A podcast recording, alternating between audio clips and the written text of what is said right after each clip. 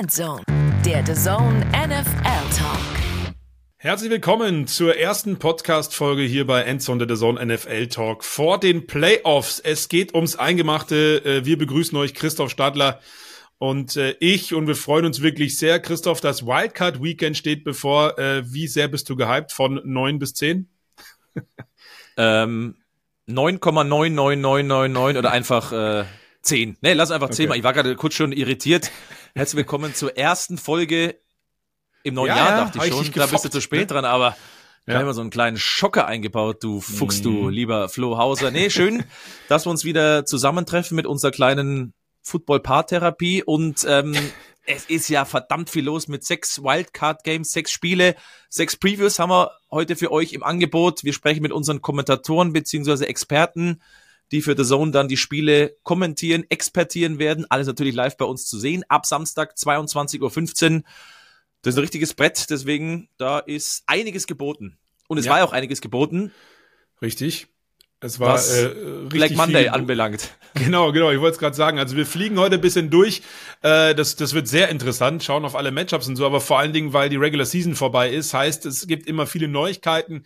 Einige Dinge stehen fest, was im Draft passieren wird auf der einen oder anderen Stelle und natürlich auch welcher Trainer noch da ist und welcher nicht. Und deswegen starten wir natürlich standesgemäß mit den neuesten Neuigkeiten aus der NFL. Vor allen Dingen mit Blick auf den Black Monday.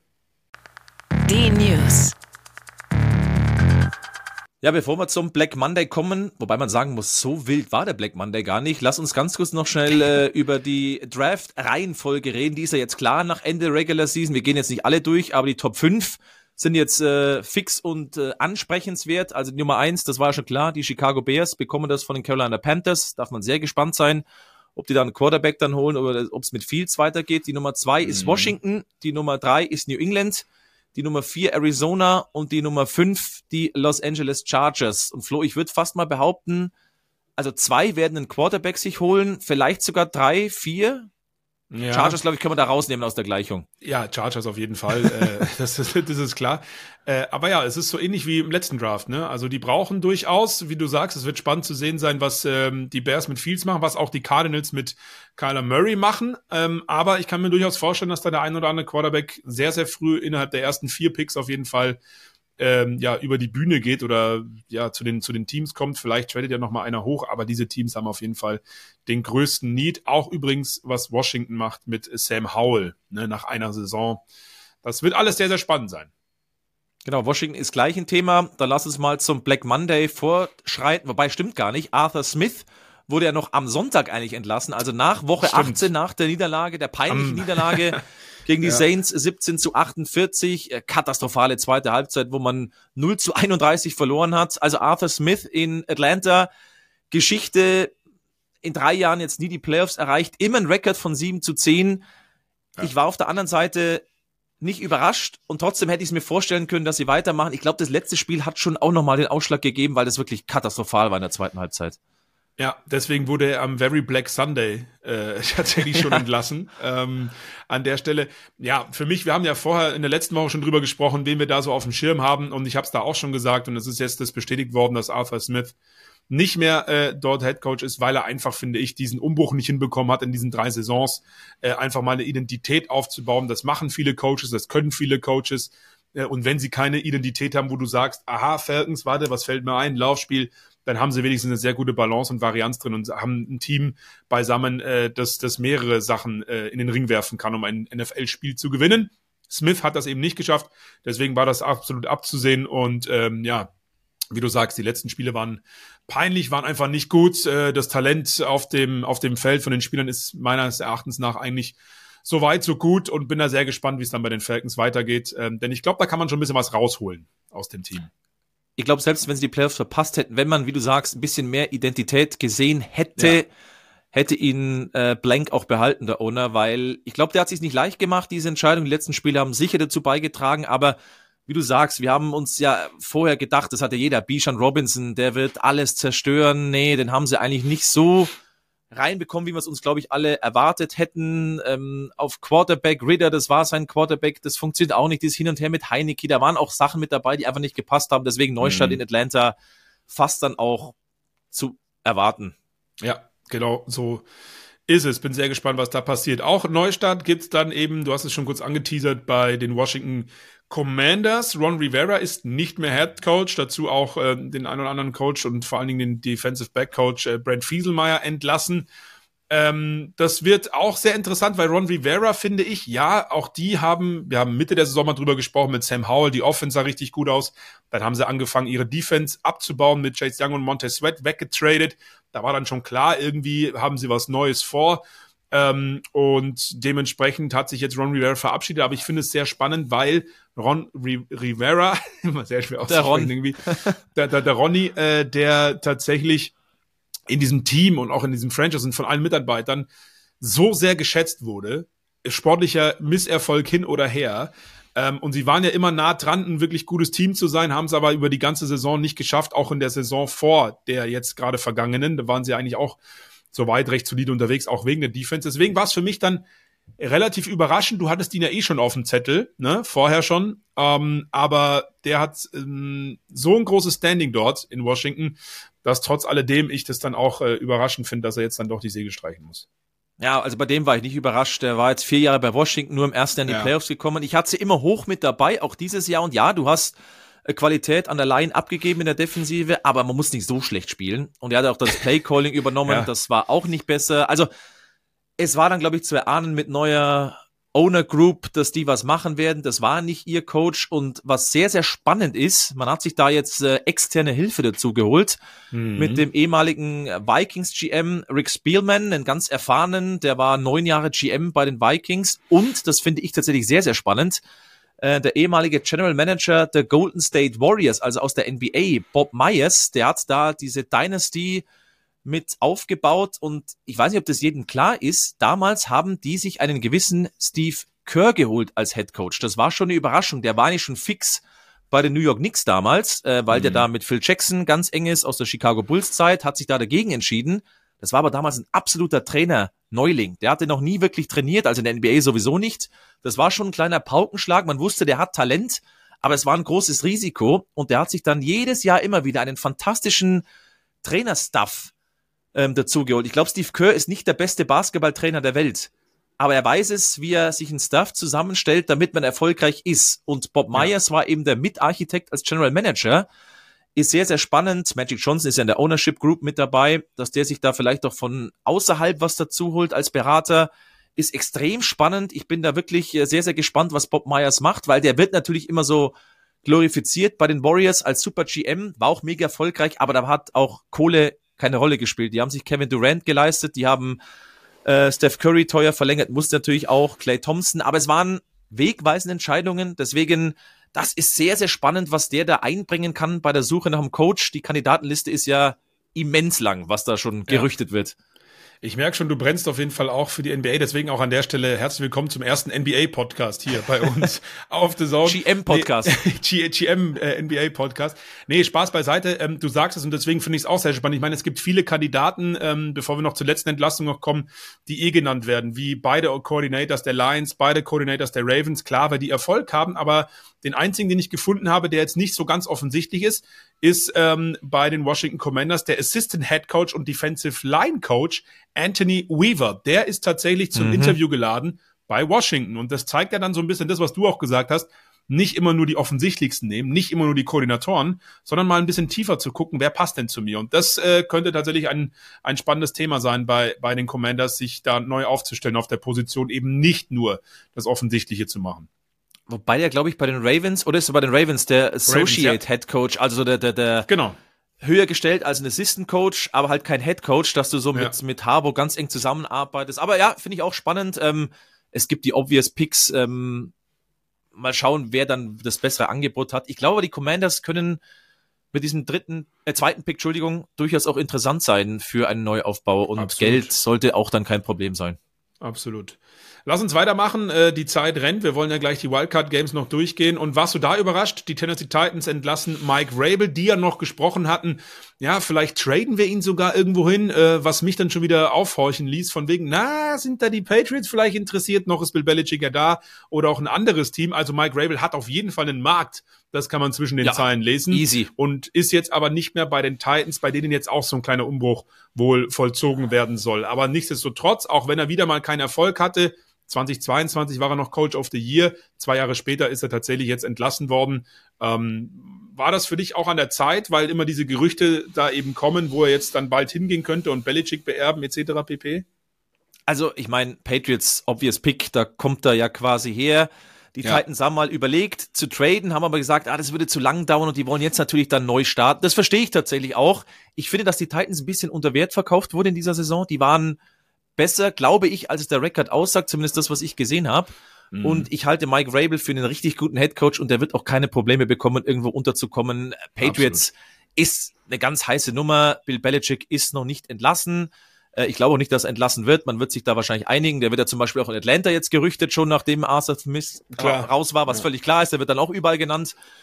Ähm, ich finde spannend bei den Titans. Ja kann es aber auch nachvollziehen, dass man sagt, komm, wir machen jetzt hier mal einen Strich. Wir waren sechs Jahre mit Mike Rabel, das war durchaus erfolgreich, aber wir probieren es ja. jetzt nochmal neu ähm, und schauen, was dann da möglich ist. Vielleicht haben sie schon jemanden im Hinterkopf und du musst es halt das jetzt machen, um jetzt dann auch einen von diesen heißen Jungs zu bekommen. Die haben den Nummer 7 Pick, also mal schauen, was damit möglich ist. Ich finde die Titans spannend, aber Mike Rabel wird keine Probleme haben, einen Job zu bekommen. Nee, auf keinen Fall. Ähm, und mal gucken, ob dann der neue Headcoach auch einen Derrick Henry noch hat. Äh, gab eine Pressekonferenz ja, danach, dass es stimmt. vielleicht doch nochmal einen Weg zurückgeben wird. Aber gut. Und meistens, Christoph, ist es so, wenn wir über ähm, so eine Themen sprechen, wie Bill Belichick ist noch nicht entlassen zum Zeit unserer Aufnahme, dann dauert es nicht lange, wenn wir gerade exportieren unseren Podcast. das ist dann passiert. Wir werden euch auf dem Laufenden halten. Mal schauen, ob es so ist. Stand jetzt ähm, unsere Aufzeichnung sind die vakanten Headcoach-Positionen also bei den Atlanta Falcons, den Washington Commanders, den Los Angeles Chargers, den Las Vegas Raiders, wobei da Antonio Pierce sehr, sehr wahrscheinlich wohl äh, gehalten werden wird, wenn die Fans da auch was mitsprechen dürfen, den Carolina Panthers und eben den Tennessee Titans. Ein paar Kandidaten haben wir schon angesprochen, von den Lions vor allen Dingen, auch von den, von den Ravens. Ähm, und äh, auch bei den Rams, der Defensive Coordinator Raheem Morris ist bei dem einen oder anderen im Gespräch. Äh, also ich bin da sehr gespannt, wer es dann äh, wird. Und bei äh, den meisten dieser Teams wird auch noch ein General Manager gesucht. Das ist auch nochmal mit an die Hand gegeben, aber das würde jetzt den Rahmen sprengen äh, unserer Zeit, da nochmal durchzugehen. Es gibt am Mittwochabend nach unserer Aufnahme, deutlich nach unserer Aufnahme, noch eine ja, Schockernachricht aus der NFL. Pete Carroll ist nicht mehr Head Coach der Seattle Seahawks. Die Infos bekommt er jetzt von mir, weil der liebe Flo parallel beim Arbeiten ist, aber das wollten wir euch nicht vorenthalten. Also die Seattle Seahawks trennen sich in Anführungszeichen von Pete Carroll. Er soll der Franchise erhalten bleiben als äh, Advisor, als Berater, aber eben nicht mehr als Head Coach zur neuen Saison zurückkommen. Das ist schon mal eine krasse Nachricht. Der Coach, der ihnen den ersten Super Bowl überhaupt gebracht hat, 2013, der ja eine ja schon Art Dynastie mitentwickelt hat. Die Seahawks, ähm, die in den letzten Jahren nicht mehr ganz so erfolgreich, aber zuvor doch schon immer bei den Top-Teams in der NFL verwurzelt war. Und auch dahingehend überraschend, weil letztes Jahr zum Beispiel in München noch einen sehr, sehr fitten Eindruck gemacht hat, dass er Lust hat zu coachen. Das hat er eigentlich auch nie verneint. Aber es geht eben für ihn nicht als Head Coach der Seattle Seahawks weiter. Es gibt dann auch schon Namen oder vor allem einen Namen als möglicher Nachfolger. Das ist Dan Quinn. Im Moment Defensive Coordinator bei den Dallas Cowboys. Der wird ja immer mal wieder gerüchtet, weil er da wirklich richtig gute Arbeit macht. Ob das dann für einen wirklichen Neuaufbau der richtige Mann ist, das sei erstmal dahingestellt. Das müssen wir abwarten, was da passiert. Aber die Knaller-Nachricht am Mittwochabend nach unserer Aufzeichnung leider, deswegen mache ich es gerade alleine. Pete Carroll raus als Head Coach der Seattle Seahawks. Und wenn ich euch schon ein paar News oder diese eine News nachliefere, auch bei den Chicago Bears gab es noch einen Wechsel. Der Offensive Coordinator Luke Gatzi ist raus. Das ist jetzt nicht so die ganz große Überraschung. Matt Eberfluss, der vermutlich als äh, Chefcoach ja weitermachen darf, weil er auch einen guten Job zum Ende hin gemacht hat, muss sich einen neuen Offensive Coordinator suchen. Wird dann spannend, was das bedeutet, der Hinblick auf Justin Fields, aber Luke Getzi auch raus als Offensive Coordinator der Chicago Bears. Und jetzt zurück zum regulären Podcast. Ja, lass uns vielleicht noch ein kleines bisschen zu den Koordinatoren schauen, denn die ja. Giants äh, werden einen neuen Defensive Coordinator brauchen. Er ist noch nicht offiziell entlassen beim Zeitpunkt unserer ähm, Aufzeichnung. ja. ja. Wink Martindale hört auf von sich aus. Äh, da gibt's ja schon länger Berichte, dass er mit Brian Dable nicht mehr wirklich kann. Äh, diese Beziehung soll schon länger gestört sein. Auch jetzt äh, am letzten Wochenende oder nach dem letzten Wochenende soll es noch zum ja, Eklat gekommen sein. Ich finde, die Defense von den Giants hat positive Anzeichen gezeigt, haben ja auch das beste Turnover-Verhältnis, ähm, haben seit Woche 11, ich habe es mir nochmal aufgeschrieben, nur die 13 äh, haben die 13 wenigsten Punkte kassiert, was schon jetzt nicht so schlecht ist mit so einer Mannschaft, die doch weiter hinten zu finden ist. Ich glaube an Martindale oder es wird Interesse geben, den ja. zu verpflichten, weil da einer der Defensive Coordinator gesucht werden wird. Ja, ähm, ja definitiv äh, aus der Vergangenheit schon. Ähm, ja, bei den Giants rumort dann vielleicht auch so ein kleines bisschen ja, vielleicht passt dann nicht mehr so richtig. Vielleicht winkt er nochmal zum Abschied und holt sich dann irgendwo nochmal einen Ring. Wer weiß, wer weiß, der, der Gute. Ähm, bei den Giants hat sich auch der Special Teams Coordinator äh, verabschiedet. Thomas McGauley ist nicht mehr da und auch ein paar andere Assistant Coaches. Ähm, genauso ähm, also können wir auch mal kurz durchgehen, Offensive Line, Linebacker und Defensive Assistant und äh, Christoph, auch bei den Jaguars äh, wurde einmal ein bisschen durchgewischt. Der Running Back Coach ja? ist auch noch weg, aber der ist von sich ausgegangen, ja. der wird Offensive Coordinator bei Syracuse, nur der Vollständigkeit halber. Sehr gut, ja, sehr guter Hinweis. Jeff Nixon. Ähm, genau, und bei den äh, Jaguars ist auch einmal durchgewischt worden. Also Doug Peterson räumt ein bisschen auf, will frischen Wind reinbringen, hat er sich ja auch selber dazu geäußert und gesagt, es muss ein bisschen was verändert werden. Ähm, ein bisschen ist gut. Da hat sich dann doch einiges getan bei den Jags. Genau, sind dann mit Defensive Coordinator Mike Caldwell, ich glaube, zehn Entlassungen müssten sein, die meisten ja. auf der defensiven Seite. Du weißt ja meine Meinung vor der Saison, dass ich gesagt habe, die Jaguars sind eine Top 15 Defense für mich. Sah lange ganz gut aus. Jetzt muss man sagen, am Ende des Tages, nee, waren sie da nicht. Ähm, und dann verstehe ich das auch, dass man da einen neuen Weg beschreiten möchte. Ähm, bis Woche 12 ist da mein, meine ja. Meinung noch äh, aufgegangen. Danach aus verschiedenen Gründen, aber das kann ja nichts mit der Verletzung von Trevor Lawrence zusammenhängen oder nicht nur. Nee, aber ich finde es genau jetzt eben spannend, den äh, sich da als DC neu aufzustellen, weil diese Defense und das stützt ja deine These vom Talent her sehr sehr stark ist. Also da ist wirklich Potenzial drin und wenn du da jetzt was Neues machst und auf der einen oder anderen Position nicht auch verbesserst mit dem neuen Defensive Coordinator, glaube ich, dann dann dann ist deine These nächstes Jahr noch mal ein bisschen heißer. Ich werde sie beibehalten, bis er eintritt ja. in 20 Jahren. Das ist immer noch keine so Top-Defense, aber da muss mehr rauszuholen sein. Da bin ich, bin ich, bin ich völlig dabei. Ja. Ähm, deswegen, diese Veränderung war dann irgendwo auch folgerichtig, weil wenn Doug Peterson nicht geht, dann muss irgendjemand gehen und das ist in dem Fall eben der verantwortlich für die Defensive. So ist es. Ähm, und dann ist noch einer gegangen äh, worden, der General Manager. Wir haben es gesagt, einige Teams suchen noch einen jetzt, aber der, der neueste Scott Fitterer ist nicht mehr bei den äh, Carolina Panthers, der GM. Der hat sich ja auch das ein oder andere Mal jetzt mit rumbekleckert, gerade zuletzt. Äh, und macht da natürlich auch Sinn ähm, mit dem noch jungen Team aus dem vergangenen Jahr, mit dem Nummer 1 Pick, wo alles gegen die Wand gefahren wurde sich da komplett neu aufzustellen. Man hatte ja Frank Reich geholt, um eben diesen Umbruch zu schaffen. Dann hat man sich irgendwann Mitte der Saison entschieden, das passt irgendwie alles nicht. Also da muss ich sagen, ähm, das ist alles ziemlich in die Hose gegangen und jetzt muss da jemand anderes den Karren aus dem Dreck ziehen, unbedingt. Ja, das ist tatsächlich spannend. Auch das kann ich irgendwo nachvollziehen. Du machst komplett Tabula Rasa, aber wer möchte ja. da mit ähm, diesem eigenwilligen Owner mit äh, David das Tepper stimmt. da zusammenarbeiten. Ja. Da bin ich wirklich gespannt. Das kann ja fast nur über Kohle funktionieren, dass du dazu geballert wirst mit Kohle, weil diese Zeit. Franchise ist am ich auch nach dem GM-Podcast. Nee, also die Franchise ist im Moment am Boden, das muss man so sagen. Und ähm, Fitterer war jetzt auch nicht so überragend. Da habe ich einen Artikel gelesen. Unter ihm kein Draft-Pick oder kein Free Agent Signing war jemals im Pro Bowl. Stephon Gilmore war mal ähm, ja, quasi nachnominiert. Der war 2022 Alternate für Jalen Ramsey, weil der im Super Bowl war mit den Rams. Aber das sagt ja auch schon was, dass du da niemanden in Pro Bowl bekommen hast. Mhm. Da kommst du jetzt ja. als, äh, kommst ja, du schon auch rein, damit man so ein bisschen paritätisch verteilt hat. ja. Genau, deswegen sage ich, da muss all, ein großer, großer Neubeginn her. Das hat alles nicht funktioniert, wenn wir bei Identitäten sind, wenn wir bei Ideen sind, Spielphilosophien. Neuer Headcoach letztes Jahr da und alles äh, gegen die Wand gefahren. Jetzt geht wieder alles bei Null los, muss man ja da ja sagen.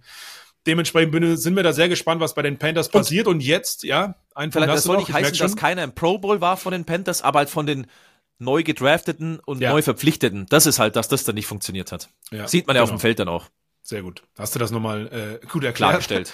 Und dann wollen wir äh, durchgehen, denn wir haben uns alle ähm, oder die, immer jemanden dazugeholt, der auf The Zone bei den Playoffs spielen. Ihr seht alle Spiele auf The Zone äh, kommentieren wird oder als Experte mit dabei sein wird. Und wir fliegen durch die Wildcard Games und starten mit den äh, Cleveland Browns bei den Houston Texans. Ein wirklich spannendes Spiel und da haben wir uns die Expertise von Roman Motzkus dazugeholt. Lass uns, Christoph, jetzt durch die Wildcard Weekend oder Super Wildcard Weekend Wochenende, wie auch immer.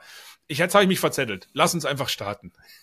Kleine Fußnote, ich habe immer das Handy dabei und werde da runterstoppen. Zehn Minuten ja. hat jeder Zeit, seinen äh, Senf, seinen Käse dazu zu geben. Und jetzt, Sehr gut. deine Zunge ist sortiert. Let's go. Preview. Dann äh, starten wir rein in unsere erste Preview und zwar mit Roman Motzkus und der Partie Cleveland Browns bei den Houston Texans. Da ist der Roman schon, der das zusammen kommentieren wird mit äh, Martin Pfanner. Äh, Roman, ich hoffe, du bist ready für ein bisschen Previewing. Ja, aber auf jeden Fall, weil jetzt beginnt die schönste Zeit des Jahres, die Playoff-Zeit und äh, da braucht man eigentlich gar nicht viel machen, sondern einfach ein bisschen zurückschauen und vor allen Dingen viel in die Glaskugel, damit man dann auch die Playoffs so ein bisschen einschätzen kann. Und wir haben es ja, ja, gesagt, um nicht ewig lang zu werden, gibt's hier einen Timer. Ich bin heute der Master of Ceremony. Den drücke ich jetzt und dann heißt nämlich gleich für dich, Roman, ja. you are on the clock. Und dann legen wir los mit unserer Preview Browns at Texans und bitteschön. Ja, das wird natürlich äh, eine ganz spannende Partie. Die Nummer 4 gegen die Nummer 5 der AFC. Da ist wahrscheinlich die engste Partie, jedenfalls nach äh, dem Papier zu urteilen. Mhm. Und äh, es gibt natürlich ein paar Geschichten drumherum. Also erstmal die Houston Texans mit Rookie Quarterback, Rookie Head Coach, ähm, obwohl der Head Coach äh, schon relativ Playoff erfahren ist. Der war ja bei den 49ers vorher und hat da ein bisschen was mitgemacht, die Marco Ryans. Also mhm. der, der, der weiß schon, was da abgeht. Allerdings jetzt in neuer Verantwortung und äh, CJ Stroud äh, der ist kalt wie Hundeschnauze. Also da würde ich jetzt auch nicht sagen, der ist irgendwie ein Rookie, der noch nie irgend sowas gemacht hat. Der hat natürlich auch im College ein bisschen Erfahrung gesammelt, aber der hat auch äh, eine ganze NFL-Saison inzwischen gesammelt und äh, das könnte interessant werden. Aber es gibt ja noch eine große Geschichte im Hintergrund und zwar der große alte Mann, ich glaube 16. Jahr, Joe Flacco, ja. soll jetzt die Cleveland Browns retten, die sich mit einem Megatrade damals Deshaun Watson geholt haben 2022. Und wo ist der? der sitzt zu Hause auf der Couch und äh, kassiert sein Geld und ähm, da ist natürlich eine Menge zu diskutieren. Die haben unheimlich hohen Preis bezahlt. Erstrundenpick 22, 23, 24 äh, und der Erfolg stellte sich nicht ein und es kommt ein alter Mann von der Couch und äh, ja, führt die äh, Cleveland Browns in die Playoffs. Also das ist wahrscheinlich zu sehen, dass man äh, sieht, dass Kevin Stefanski, der Head Coach der Cleveland Browns, ein sehr gutes Konzept hat, weil er mit äh, vier verschiedenen Quarterbacks trotzdem noch die Playoffs erreicht hat die in dieser Saison gespielt haben. Und ähm, das waren natürlich auch alles Leute, wo man dachte, ja, mal gucken, ob das was wird. Und jetzt kommt halt einer wirklich aus dem Nowhere. Und äh, das wird interessant zu sehen sein. Aber ein großer Faktor, den möchte ich gleich vorab sagen, die Turnover sind ein absolutes Killing-Feature äh, für die Cleveland Browns. Die stehen bei minus neun mhm. und äh, die Houston Texans bei plus zehn. Das könnte so das Zünglein an der Waage von dem ganzen Spiel sein. Ich äh, finde es vor allen Dingen sehr, sehr spannend, weil du, was du gesagt hast mit diesem Generationenduell auf der Quarterback-Position. Aber ja, das mit den Turnovern ist für mich auch so eins der Schlüssel, wobei ich sagen muss, gerne auch eure Einschätzung dazu. Joe Flacco hat, glaube ich, 13 Touchdowns und 8 Interceptions. Der hat ja auch trotzdem Spiele gewonnen, äh, wo er zwei bis drei Interceptions geschmissen hat, ja. Äh, und auch gegen die Texans übrigens vor ein paar Wochen haben die ja gegeneinander gespielt, an Heiligabend. Auch da waren ein paar Turnover mit dabei und trotzdem hat man dieses Spiel gewonnen. Also irgendwie kriegt die, diese Offense dass er dann doch hin, äh, ja, von der Klippe zu springen irgendwie und das Spiel doch noch zu gewinnen. Ich habe mir mal die Zahlen angeschaut, weil es ist sehr, sehr spannend, weil man hat ja Fleckos im Kopf, boah, der war jetzt überragend in Form, ja, trotz eben. ein, zwei Picks vielleicht zu viel. Woche 13 bis 17, da hat er gespielt. In Woche 18 wurde er geschont. Die sind in diesem Zeitraum ohne Woche 18 die Nummer 5 bei Punkten, die Nummer 4 bei Total Yards und äh, das Top-Team, was Passing Yards anbelangt. Jetzt habe ich mal so ein bisschen die Advanced Stats nochmal reingeschaut, also EPA und sowas, da sind sie aber im letzten Drittel zu finden. Heißt natürlich auch, der Output war extrem, extrem gut, trotz Fehlern, die es ja gab. Da ist nämlich meine Frage an euch, ist diese Offense auf lange Sicht dann mit Joe Flecko nachhaltig genug? Ja, lange Sicht wahrscheinlich eher nicht, weil wer, wer weiß, wie lange Flecko noch spielen kann. Aber äh, für die Playoffs jetzt äh, ist es erstmal auf jeden Fall ein Faustpfand. Flecko hat schon Super Bowl gewonnen, war damals sogar MVP, obwohl er ja immer mehr so als, auch in meinen Augen eigentlich als Game Manager galt. Also er ist jetzt mhm. nicht derjenige gewesen, der das Spiel alleine entschieden hat. In den letzten Wochen hat er sich dabei sehr gewandelt und hat äh, mich auch ein bisschen überzeugt, äh, was er gemacht hat und wie er es gemacht hat. Äh, die kommen natürlich, die Cleveland Browns, aus einem sehr starken Laufspiel. Die haben drei Running Backs, die sie da ins, äh, ähm, ja, in die in die Waagschale werfen können mit Ford, mit Hunt und auch mit Strong. Und äh, damit können sie natürlich ihr Spiel so ein bisschen variieren und haben auch sehr viel über Play-Action gespielt. Und das ist natürlich klar, wenn der Gegner dein Laufspiel respektieren muss und nach vorne kommen muss, dann kannst mhm. du über Play-Action eine ganze Menge erreichen. Was man aber sagen muss, Flecko forciert auch viele Bälle, dadurch kommen auch die Turnover zustande. Ähm, er wirft also, er, er, wie es so schön heißt, er traut seinem Arm und seinem Receiver, aber nicht immer ist dieses Vertrauen gut. Und dadurch kommt zwar ein paar Turnover zustande, aber die Defense ist stark genug, das wieder ja. auszubügeln, oftmals. Also viele Turnover landen da nicht in Punkten des Gegners. Vielleicht der letzte Satz auch dazu, äh, Stichwort Duell an Heiligabend, Amari Cooper, das war das Rekordspiel, 265 Receiving Yards, so viel zum Thema Joe Flacco. Vertraut an seinem Receiver, also das äh, ist natürlich auch so ein, so ein äh, recht spannendes Thema, wie ich finde, gegen die Houston Texans, die in der Passverteidigung, vielleicht auch wegen dieses Spiels tatsächlich, was die Yards betrifft, äh, im unteren Tabellendrittel oder im, im Ranking äh, mit dabei sind, aber gegen den Lauf ja sehr, sehr gut. Ich bin vor allen Dingen gespannt und Roman, du hast es so kurz schon mal angesprochen, äh, der Rookie dann auf der anderen Seite, der auch schon so spielt wie ein Veteran, wie Joe Flacco eigentlich, äh, CJ Stroud von den Texans, gegen eben diese starke Defense, die die ganze Saison über die äh, beste Defense in der äh, Total Yards äh, ist, auch gegen den Pass die beste Defensive. Also das wird äh, nochmal sehr spannend sein, weil in dem Duell an Heiligabend war CJ Stroud ja nicht mit dabei. Das muss man auch nochmal ganz klar sagen. Das wollte ich gerade sagen. Das ist so halbe Aussagekraft, dieses genau, Duell. Richtig, richtig. Und in den letzten beiden Wochen war Murray Cooper nicht mit dabei. Und es ist noch fraglich, ob er mit dabei ist. Außerdem sowieso die verletzten Situation bei Cleveland ist im Moment echt angespannt. 21 Spieler stehen insgesamt Anfang Moment der Woche gut, die ganze Saison, ne? Injury Report. Also ja. äh, 21 Spieler davon waren elf nicht im Training äh, gestern und äh, das war natürlich ist schon eine, eine deutliche Schwächung, weil du kommst nicht in den Rhythmus rein. Und CJ Stroud ist jetzt wieder mit dabei, ist fit und äh, der wird auch, denke ich mal, ein anderes Spiel spielen als äh, äh, der sein, sein Vertreter, der dort ähm, am Heiligabend gespielt hat. Und deswegen sind da schon Unterschiede zu merken. Und das Einzige, was äh, wirklich für Houston nochmal als großes Fragezeichen dasteht, funktioniert das Laufspiel mit Devin Singletary. Singletary ist nicht der physische Back, der unbedingt auch Leute äh, mit Bring Your Own Blocker dann über den Haufen rennen kann, sondern ist eher der Shifty Back, der dann durch die Linien tanzen will. Äh, sie werden ab und zu das Laufspiel brauchen, weil nur über den Pass wird's nicht gehen, weil dafür liegt dann Stroud zu oft am Boden. Äh, seine mhm. Offense Line hat sich zwar verbessert, aber ist längst nicht so stark im Pass Rush äh, Protection und äh, da ist natürlich auch die große Stärke der Cleveland Browns. Also die werden vorne eine Menge Druck machen. Die Frage ist, wie oft kommen sie durch und ähm, wie effektiv kann dann Stroud dagegen äh, mit seinem Passspiel und seinem ja vielleicht auch Running Game ein bisschen dagegen arbeiten. Er ist auch sehr mobil. Er kann also auch mal einen Pass Rush ausweichen oder auch selber laufen. Ähm, das würde ich jetzt Joe Flacco nicht unbedingt als äh, Kredit geben. Also von daher hat er da einen kleinen Vorteil. Also das wird interessant zu, sein, äh, zu sehen sein. Und beide Coaches sind ja auf ihrer Position äh, echte Masterminds, also Stefanski in der Offense ähm, und vor allen Dingen auch DeMarco Ryans in, in der äh, Defense. Also da äh, wird so ein bisschen Schachspiel sein. Und ich bin mal gespannt, wer da am Ende des Tages äh, mehr Glück hat oder mehr will. Also das wird so ein Spiel, so ein Willenspiel sein. Wer es mehr will, der wird wahrscheinlich dieses Spiel dann auch äh, siegreich beenden. Da kann ja schon das Vögelchen ein bisschen zwitschern. Ähm, das Spiel, das zeigen wir ja am, ja genau, am Samstag ab 20.15 Uhr, werden vorher auch ein bisschen drüber sprechen. Und ich weiß schon, Roman, das hat mir wiederum ein anderes Vögelchen gezwitschert, so ein Schlüsselduell wird dann allein sein. Äh, Laramie Tunzel, Left Tackle gegen ja. Miles Garrett, weil oh, in ja. diesem Woche 16 Spiel, muss man ehrlicherweise sagen, Tansel hat drei Pressure zugelassen, aber das war jetzt gar keine schlechte Leistung gegen Miles Garrett, der am Ende keinen Sack und keinen äh, QB-Hit hatte, was jetzt nicht so oft vorkommt, ehrlich gesagt. Das stimmt. Ja, das ist natürlich genau der Punkt. Ähm, das Spiel wird an den Linien gewonnen, wie es halt immer so schön heißt, also fünf Euro ins Phrasenschwein. aber da ist es ein ganz besonderes Duell. Also der Pro Bowl Tackle gegen den Pro Bowl Defense End äh, wird ein ganz äh, großes Schlüssel-Matchup äh, sein und da werden wir, denke ich mal, auch eine Entscheidung äh, des Spiels sehen können, weil je nachdem, äh, wie gut Tansel spielen kann und wie, wie gut er Garrett in Schuss halten kann, ähm, dann wird es darauf ankommen, wie gut können die Mitspieler dann sozusagen reagieren. Und äh, da haben natürlich äh, die Cleveland Browns auch noch ein paar andere Waffen, gerade äh, was auf der anderen Seite mit Cedarius Smith angeht. Also das könnte interessant werden, wie da das Matchup ist. Und spielt denn Garrett auch so viel über Tunzel? Letzte Woche hat Tunzel sich ein bisschen äh, ja, Strafen geleistet. Ich glaube zweimal mhm. Offside und einen Holding.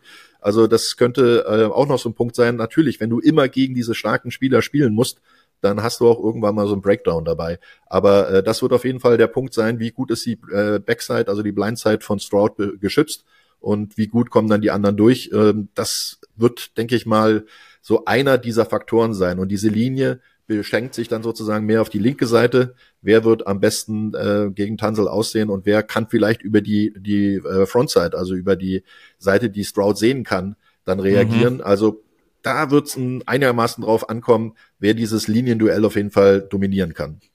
Ich weiß, wir müssen ein bisschen auf die Zeit schauen, äh, Master of Ceremony. Wie viel haben wir Eine noch? Minute. Eine Minute. Dann, dann mache ich noch eine Frage, weil wenn man nämlich genau dieses Spiel weiterspielt, das Duell an der Line of Scrimmage, Roman, ist es für dich dann äh, so, dass das Team die besten Chancen hat, wo der, der Quarterback, die ja irgendwie vom, vom, vom, vom Wurf, vom, vom Werfen her und so ähnlich, in Anführungsstrichen, wirklich jetzt sehr, sehr äh, in, äh, in Anführungsstrichen, agieren mit dem Passspiel äh, wichtiger sein, Schlüssel sein, wer das Laufspiel besser tatsächlich ja, etabliert bekommt, denn sind wir ehrlich, auch die Texans Defense sieht da ja nicht schlecht aus und die Browns Defense, die loben wir eh schon die ganze Saison, äh, auch wenn sie gegen den Lauf jetzt nicht so gut sind wie gegen den Pass. Ja, das Gesamtpaket ist natürlich das Wichtige. Ne? Du kannst, äh, du musst Fehler vermeiden. Wer, wer am wenigsten Fehler macht, wird dieses Spiel, denke ich mal, auch dann am Ende siegreich bestreiten können. Und darauf kommt es genau an. Also wer, wer vermeidet die Interception, wer vermeidet den Fumble und ähm, da wird es wirklich drauf ankommen, wer weniger den Ball verliert und als letztes dann vielleicht noch den Ball in der Hand hat, um Punkte zu erzielen. Das wird ein ganz enges Match werden und da werden wahrscheinlich jeder Punkt zählen und jeder Extrapunkt und jedes Field Goal. Deshalb äh, wird das ein ganz, ganz enges Ding werden. Ja, wow. Mega geil Jetzt sind Fall. genau zehn Minuten abgelaufen. Das war Perfekt. ja perfektes Timing. Der Wecker, das ist doch ein, das ist ja lächerlich. Das ist, also, das ist nicht gefaked. Äh, Roman wusste nicht, hat die Uhr nicht gesehen, weil ich will es noch ganz kurz schnell sagen, weil du Verletzungen angesprochen hast. Bei den Texans ist Noah Brown und Robert Woods oder sind Noah Brown und Robert Woods ähm, auch noch äh, angeschlagen. Am Dienstag haben sie zumindest nicht trainiert. Wir nehmen am Mittwoch auf. Ähm, gut, dann macht es vielleicht dann wieder Nico Collins, falls die ausfallen sollten. Was ich nicht glaube, aber Nico Collins hatte 195 äh, Receiving Yards gegen die Colts im entscheidenden Spiel. Das war ein neues Career High. Also irgendwie bekommen sie es dann doch, doch hin. Ja, wunderbar. Das war doch mal ein, ein Timing vom, vom Allerfeinsten. Ich bin dabei. Ich glaube auch, dass es eine ganz, ganz knappe Nummer wird. Ja, ich hoffe es vor allen Dingen auch. Es soll ja, wird bestimmt spannend, spannend werden. Ja. Genau, spannend wird es auf jeden Fall werden. Geiles, da bin ich mir geiles Match. Finde ich schon, ja. Ist ein schöner, ist ein schöner Auftakt in dieses Wildcard-Wochenende, finde ich. Dann äh, sagen wir schon mal vielen lieben Dank dir, Roman. Ähm, versuch gut irgendwie trotz Streik Nachwirkungen nach München zu kommen, aber ich bin da ganz guter Dinge, dass genau. wir dich dann am Samstag bei uns in unserer Kommentatorenbox auch sehen werden. Gib mir Mühe. Roman, lieben Dank dir. Bis dann. Weiter geht die wilde Fahrt und wir sind gelandet, äh, zumindest bei einem Drittel in Frankreich, weil Philipp Pavelka, der die Partie Eagles at Buccaneers mit Julian Engelhardt kommentieren wird, frecherweise im äh, Frankreich-Urlaub ist, also im Skiurlaub ist. Ähm, bisschen Neid äh, kommt da aus Deutschland rüber. Äh, Flo, ich glaube, da spreche ich für uns beide. Ja. Ähm, erstmal danke dir, Philipp, dass du im Urlaub dir Zeit nimmst. Das äh, rechnen wir dir sehr hoch an und natürlich gilt auch bei dir. Wir haben zehn Minuten Zeit, reden über Eagles at Buccaneers und ähm, ich drücke mal auf Start und stelle dann schon die Frage an dich, ähm, wird dieses Duell positiv wie negativ von den Philadelphia Eagles entschieden, wer weiterkommt? Ich glaube ja. Denn die Philadelphia Eagles können eigentlich nur sich selbst schlagen. Sie haben eine überragende Truppe, sie haben tolle Spieler auf beiden Seiten des Balles, sie haben lauter, lauter Pro Bowler und All Pros überall, die aber in den letzten Wochen einfach nicht funktionieren. Und wir haben es in den letzten Wochen gesehen, fünf Spiele verloren aus den letzten sechs und meistens dabei sich selbst geschlagen. Es ist eigentlich unverständlich, wie sowas passieren kann. Nick Sirianni, der Head Coach, muss sich einige Fragen auch gefallen lassen. Das ganze Fiasko mit dem Wechsel der Defense Play Calls mhm. und so weiter und so fort, das alles bringt Unruhe. Immer wieder irgendwelche Gerüchte über AJ Brown ist unhappy, auch wenn er selber sagt, das ist gar nicht der Fall. Ich glaube, diese ganze Unruhe ist das, was die Eagles aus der Bahn werfen kann. Ich meine, er hat es schon in den letzten Wochen, aber auch in den Playoffs. Sie können aber auch mit diesen tollen Spielern, die ich genannt habe, auf einmal vielleicht den Schalter umschalten und dann hat kaum ein Team gegen sie eine Chance, wie am Anfang der Saison. Also ja, die Frage kann ich mit Ja beantworten. Sie schlagen sich selbst oder sie gewinnen selbst. ja, das, das ist richtig. Aber das ist genau der Punkt. Äh, für, für mich ja auch eine sehr gut besetzte Truppe, wenn wir bei den Eagles auch mal am Anfang bleiben wollen. Jetzt haben wir auch viel darüber gesprochen, dass die Offensive mittlerweile nur noch so Durchschnitt ist. Das gibt sich mittlerweile sogar statistisch her. Da gehen sie immer weiter nach unten, ähm, dass es nicht mehr so schwierig auszurechnen ist für die Defenses, äh, was jetzt Jalen Hurts mit dem Ball und so weiter anstellt. Für mich ist es natürlich aber sehr interessant, weil die Bucks Defense ähm, tatsächlich gegen den Lauf immerhin die fünf beste ist. Ansonsten ist sie allerdings sehr schwach. Aber diese Laufdefensive der Tampa Bay Buccaneers, die könnte dann aber, wenn sich die Eagles, wie du sagst, Philipp, auch ein bisschen selber wehtun, so äh, richtig das äh, wichtigste Matchup sein aus äh, Tampa Bay Sicht, oder? Ja, natürlich. Und vor allem ist es für die Tampa Bay Buccaneers sehr wichtig, äh, diese Time of Possession gewinnen. Das heißt, sie müssen mit ihrer Defense es schaffen, die Eagles schnell vom Feld zu bringen. Im ersten Spiel in dieser Saison hatten sie nur 21 Minuten den Ball und konnten so überhaupt nicht wirklich ausrichten und die Eagles haben das ganze Spiel kontrolliert. Das heißt, wenn diese starke Laufdefense Swift und seine Kollegen aus der Bahn wirft und sie vom Feld bringt, dann haben die Bucks selber mehr Gelegenheiten, Punkte aufs Board zu bringen und so das Spiel zu gestalten und zu gewinnen. Das Key Matchup aber für mich in dieser Defense sind die Linebacker der Bucks gegen Dallas Goddard. Natürlich ist AJ Brown ein toller Receiver. Natürlich ist Devonta Smith auch einer. Swift mit über 1000 Yards als Running Back. Überragend.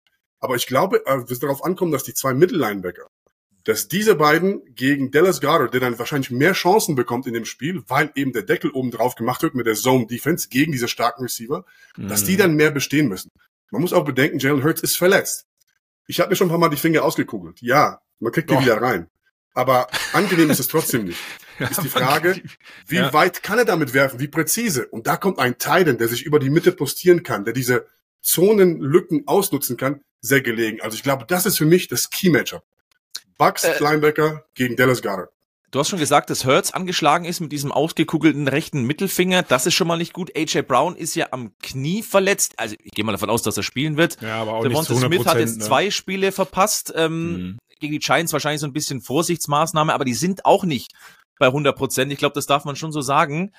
Und dann ist meine Frage an dich, ähm, ähm, Philipp. Was ist mit dieser Offense bei den Eagles los? Ähm, das funktioniert ja irgendwie, gerade das Passspiel schaut überhaupt nicht gut aus. Ich habe mal die Zahlen nachgeschaut. Jalen Hurts im Passspiel bei Play Action letztes Jahr zwölf Touchdown-Pässe, zwei Interceptions. Dieses Jahr fünf Touchdown-Pässe, fünf Interceptions. Also diese Effizienz ist auch einfach dahin. Ja, die ist da, aber die geht zusammen mit dem Selbstverständnis einer Offense. Wenn eine Offense gut läuft, wie am Anfang der Saison, dann geht alles andere auch besser. Dann sind diese kleinen Lücken, ne, die Passfenster, sind auf einmal so weit offen für einen Quarterback.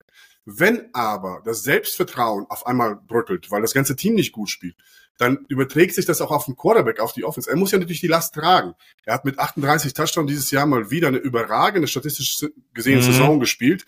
Tuschbusch. Ähm, als erster Quarterback in den, ja, Tuschbusch, klar, als erster Quarterback, aber auch irgendwie äh, wieder 15 Touchdowns im Lauf und über ja. 20 im, im Pass. Also ja, von den Zahlen her überragend, aber ich, diese Probleme in der Offense, die führe ich zurück auf das Selbstvertrauen und auf die Unruhe, die drum entsteht. Wie gesagt, AJ Brown hat sich ja immer wieder beschwert, dass er im Gameplay nicht so berücksichtigt wird. Der Gameplay wird ja nicht auf einmal, also beziehungsweise die Offense wird ja nicht auf einmal umgestellt mit der Saison. Das hat einfach nicht mehr funktioniert. Leute werden unruhiger, es kommt Unruhe ins Team, das Selbstvertrauen fehlt und auf einmal sind die kleinen Fenster noch viel kleiner und die kleinen Lauflücken noch viel kleiner und dann läuft's in der Offense aber nicht mehr. Ja. Was ich aber tatsächlich auch nochmal äh, rausstellen will, weil diese Offense, wir haben viel drüber gesprochen, deswegen finde ich diesen äh, Titan-Punkt mit Dallas Goddard sehr spannend, vielleicht ja auch immer dann aus dem Slot raus und so weiter. Also ich glaube halt auch, dass äh, Jalen Hurts und diese Eagles Offense dann vor allen Dingen das Passspiel mehr integrieren muss. Man redet immer davon, wir brauchen mehr Laufspiel. Das haben wir gerade bei, bei Browns gegen Texans auch drüber gesprochen, um die Quarterbacks ein bisschen zu entlasten. Hier habe ich so ein bisschen das Gefühl, es ist genau andersrum. Nicht nur wegen der guten Laufdefense der Bucks, aber ich habe es mir extra nochmal angeguckt. Beide Teams sind gegen den Pass rein statistisch ja eine Katastrophe. Das muss man einfach mal sagen. Die Eagles 31, die, die Bucks äh, 29. Glaubst du, das kommt dann wirklich darauf an, wer außerhalb von Dallas Goddard, wenn wir bei den Eagles bleiben, die Receiver besser eingesetzt bekommt und vielleicht das Passspiel wirklich auf den Platz bekommt. Ich meine, Baker Mayfield macht das gut aus der Pocket, Jalen Hurts macht es auch so weit, so gut. Es ist nicht mehr nur dieser Scrambler und Läufer mit den APOs, sondern das sieht ja mittlerweile auch im Passspiel sehr, sehr gut aus. Glaubst du, dass das ähm, eins dieser wichtigsten Teile sein kann in diesem Matchup? Auf jeden Fall. Die Eagles, das hast ja selber genannt, haben zwei Receiver mit über 1000 Yards, die zu den besten der Liga gehören. Auf der anderen Seite, die Bucks aber ebenfalls zwei Top-Receiver, die wirklich für den Big Play immer gut sind. deswegen auch für mich, weil du beide Defenses ansprichst in der Passverteidigung, die beide ja wirklich statistisch in den letzten, unter den letzten fünf sind, also wirklich schlecht, obwohl sie ja Top-Spieler haben auf diesen Positionen, die eigentlich individuell immer sehr gut waren. Und deswegen ist für mich das Fernduell Reed Blankenship gegen Antoine Winfield Jr. ein sehr wichtiges. Denn die beiden Jungs müssen jeweils in ihrer Defenses den Deckel drauf machen und diese Big Play Receiver nicht zulassen. Das heißt, dass sie eben nicht so eine 80 Yard Bombe fangen auf einmal das Team wieder da ist. Hm. Dieses Fernduell wird eins, das ich auf jeden Fall ganz genau beobachten werde im Spiel und schauen, wie die beiden sich schlagen. Beide spielen übrigens eine sehr gute Saison. Also ähm, Reed Blankenship hat die meisten Tackles bei den Eagles gemacht und Antoine Winfield Jr. mit zweitmeisten Tackles und drei Interceptions und ich glaube sechs Forced Fumbles in der Saison. Wirklich auch ein starker äh, Safety, der auch beim Lauf helfen kann. Ja, Pass Defenses haben viel zu tun gegen Top Receiver und sie müssen bestehen. Jetzt haben wir den Namen Baker Mayfield noch nicht einmal fallen lassen. Der hat sich. Ich äh, schon. Doch, hatte, okay. hatte einmal hatte das. Mr. Baker falsche, falsche Formulierung. Wir haben es fallen lassen und nicht ausführlich drüber gesprochen. Ja. Ähm, gegen die Panthers, da war im Spiel auch immer wieder verletzt, hatte vorher schon eine, eine Rippenverletzung, irgendwas. Ähm, muss der Mike Evans mehr als nur häufiger finden? Deep Ball, du hast gerade schon mal gesagt, äh, diese Connection muss wahrscheinlich funktionieren für einen für eine Siegchance. Ja. Sie muss auf jeden Fall funktionieren, denn das hat sie in den letzten Wochen nicht. Letzte Woche Baker Mayfield angeschlagen mit Rippen, dann hat sich im Spiel nochmal an, am Knöchel verletzt. Also wie fit wird er sein, werden wir natürlich sehen. Aber Baker Mayfield ist so eine Rampensau. Wenn das Licht angeht, wenn wenn es um die Wurst geht, dann ist der Junge auf einmal ein ganz wilder, ein ganz anderer haben wir schon im College gesehen. Wir haben es immer wieder auch mal in der NFL aufblitzen sehen. Und Mike Evans ist natürlich einer, ich meine, wieder über 1000 Yards, zehn Jahre hintereinander. Das ist unglaublich. Aber dieses Jahr, glaube ich, 13 Touchdowns wieder erzielt. Ja, diese Connection muss funktionieren. Ich glaube, sie kann funktionieren. Denn Baker Mayfield ist, wie gesagt, auch ne, bisschen ähnlich in Jalen, zu Jalen Hurts. Er kann aus der Pocket gut werfen, er kann aber aus dem Lauf auch sehr gut sich bewegen und da was kreieren. Ich glaube, wir werden von den beiden auch einige sehen im Spiel. Ich habe nämlich nochmal kurz nachgeschaut. Evans hat sieben Deep Ball Touchdowns. Da ist nur natürlich wer Tyreek Hill besser. Der hat nämlich acht. Und diese Secondary der Eagles ist ja schon anders als letztes Jahr. Viel, viel anfälliger, auch wenn eigentlich immer noch auf dem Papier Namen mit dabei sind. Das ist nicht mehr die Secondary vom letzten Jahr. Insgesamt die ganze Defensive. Ja, ja aber ich glaube, es liegt auch nicht an, wirklich an den Spielern. Wir haben ja gesehen in, bei den Eagles, die haben vor ein paar Wochen auch einen Switch gemacht in der Defense, wer dafür äh, verantwortlich ist, die Plays zu callen. Mhm. Weil man hat ja mit Darius Slay einen Top Corner, man hat ja mit Bradbury einen Corner, man hat mit Blankenship einen Top Safety. Und es geht alles so weiter. Und dann war die Frage, warum funktioniert es auf einmal nicht mehr? Laut Nick Sirianni wahrscheinlich, weil das Play Calling nicht da war. Das Interessante, Sean Desai wurde schon vorher, hat man ihm schon die Third Down Duties abgenommen, also auch da schon hat schon Feiner vorher mit reingecallt und am Ende hat er die Play Calling Duties ganz abgegeben an Matt Patricia. Nur das Problem ist, er hat trotzdem nicht funktioniert. Also ja. irgendwo ist der Wurm drin, irgendwo sitzt was falsch, irgendwie kriegen es die Eagles nicht zum Laufen. Sie haben, sind in Playoffs gestolpert mit einem Sieg aus den letzten sechs Spielen. Aber das ist das Gute in den NFL in den Playoffs. Da wird alles nochmal reine gemacht und los geht's. In den Playoffs kann alles passieren sowohl die Bucks, die ja auch gestolpert sind bis in den letzten paar Wochen, in die Playoffs aber gekommen sind, können das Spiel für sich entscheiden, aber auch die Eagles. Ähm, das wird ein spannendes Duell.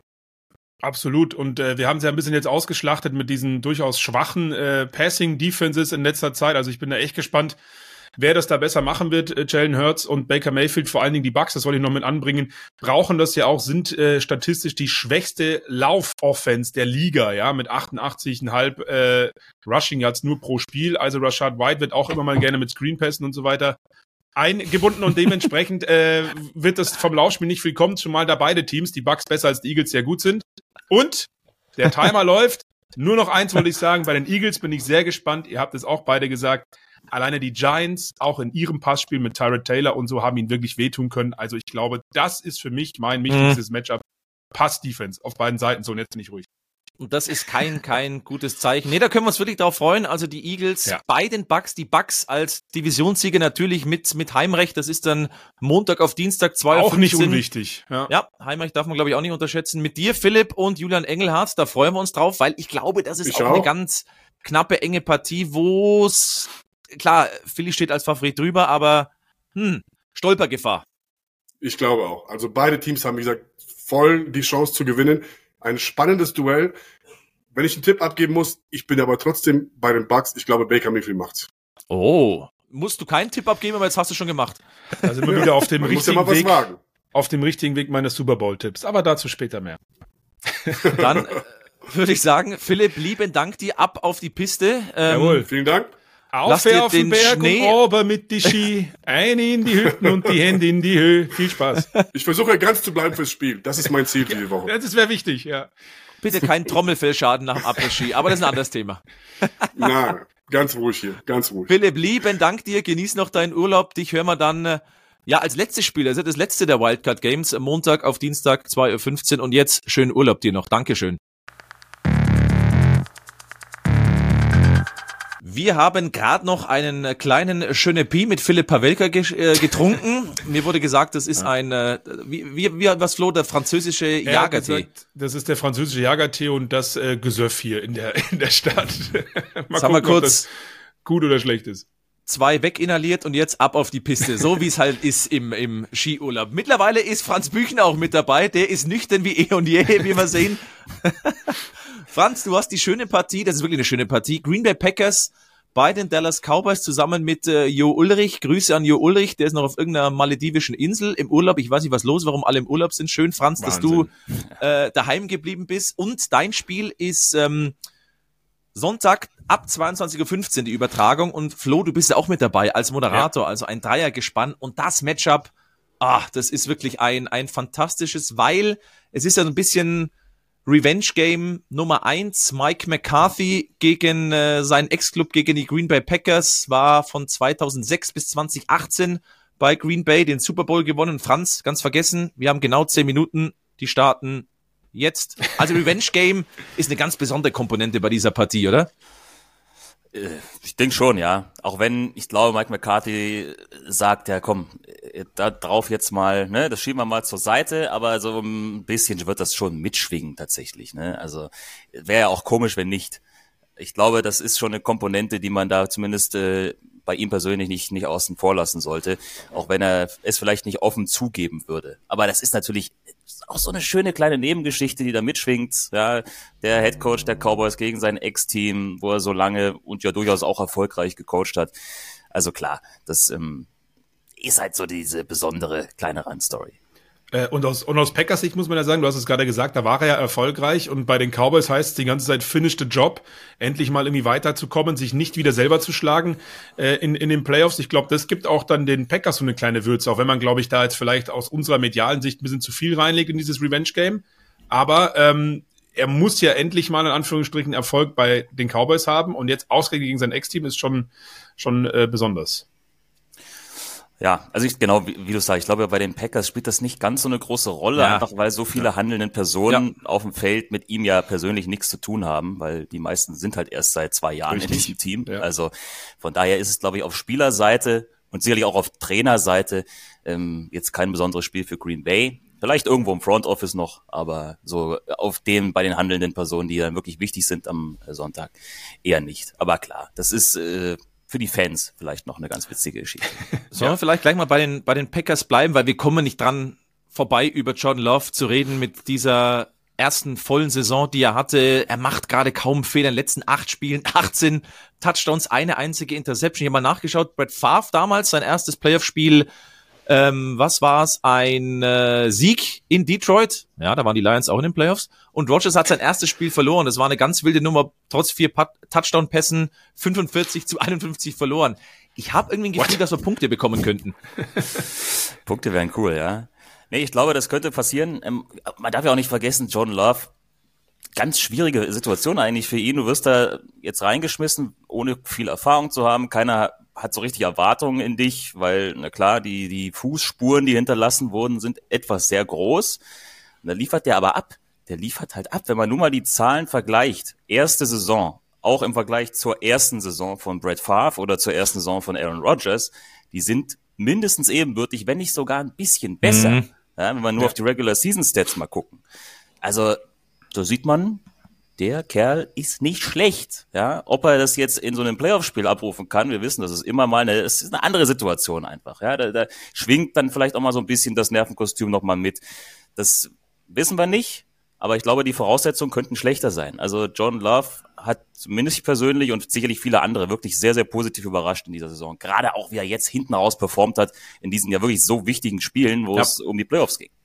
Ja, muss ich auch sagen. Also, wenn man das an Jordan Love festmacht, aber auch in der gesamten Offense der Green Bay Packers, finde ich, ist es genau das eingetreten, was viele auch vermutet haben in dieser jungen Offense äh, gerade auf den Skill-Positionen, gerade bei den Receivern und Tight Ends, ja, ähm, dass sie sich stetig über die Saison entwickelt haben. Am Anfang der Saison war das noch so, da haben sie es immer nicht konstant über vier Viertel wirklich zeigen können, mussten oft einen Rückstand hinterherrennen. Dann hatten sie natürlich immer mal wieder Ausreißer, aber jetzt gerade die Formkurve ist halt richtig stark, denn äh, auch hier habe ich nochmal extra nachgeguckt und das mache ich dann immer gerne, was die Teamstatistiken hergibt. Es ist die drittbeste Passing Offense der gesamten NFL in der Regular Season. Und das haben wir, glaube ich, am Anfang und auch Mitte der Saison nicht erwartet.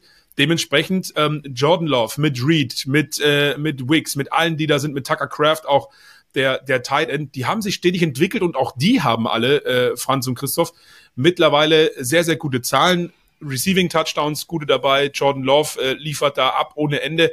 Also diese Offense kann auch, glaube ich, der Dallas Cowboys Defense ein Stück weit ähm, gefährlich werden, wenn sie die Normalform, die sie sich erarbeitet haben über den langen Zeitraum der Saison, äh, aufs Feld bekommen am, am Wochenende.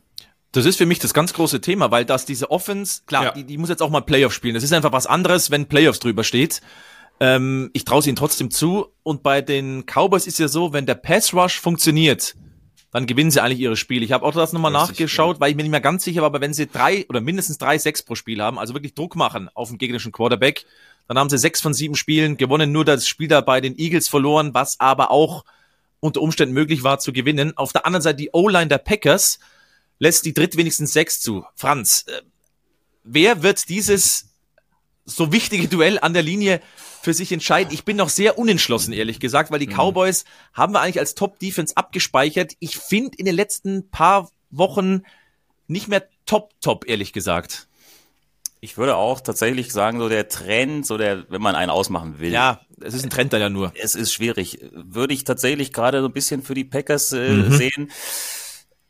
Ob das dann auch irgendeine Aussagekraft für das Spiel hat, ist wie immer dahingestellt, aber ja, das ist ein sehr spannendes Duell, gebe ich dir recht. Ähm, die, dieses Duell an der Linie, Packers Offense, Dallas Defense, mit Spiel entscheidend. Sicherlich auch nochmal im Hinblick darauf, ähm, wie jung diese Offense der Green Bay Packers ist. Die haben echt gut abgeliefert.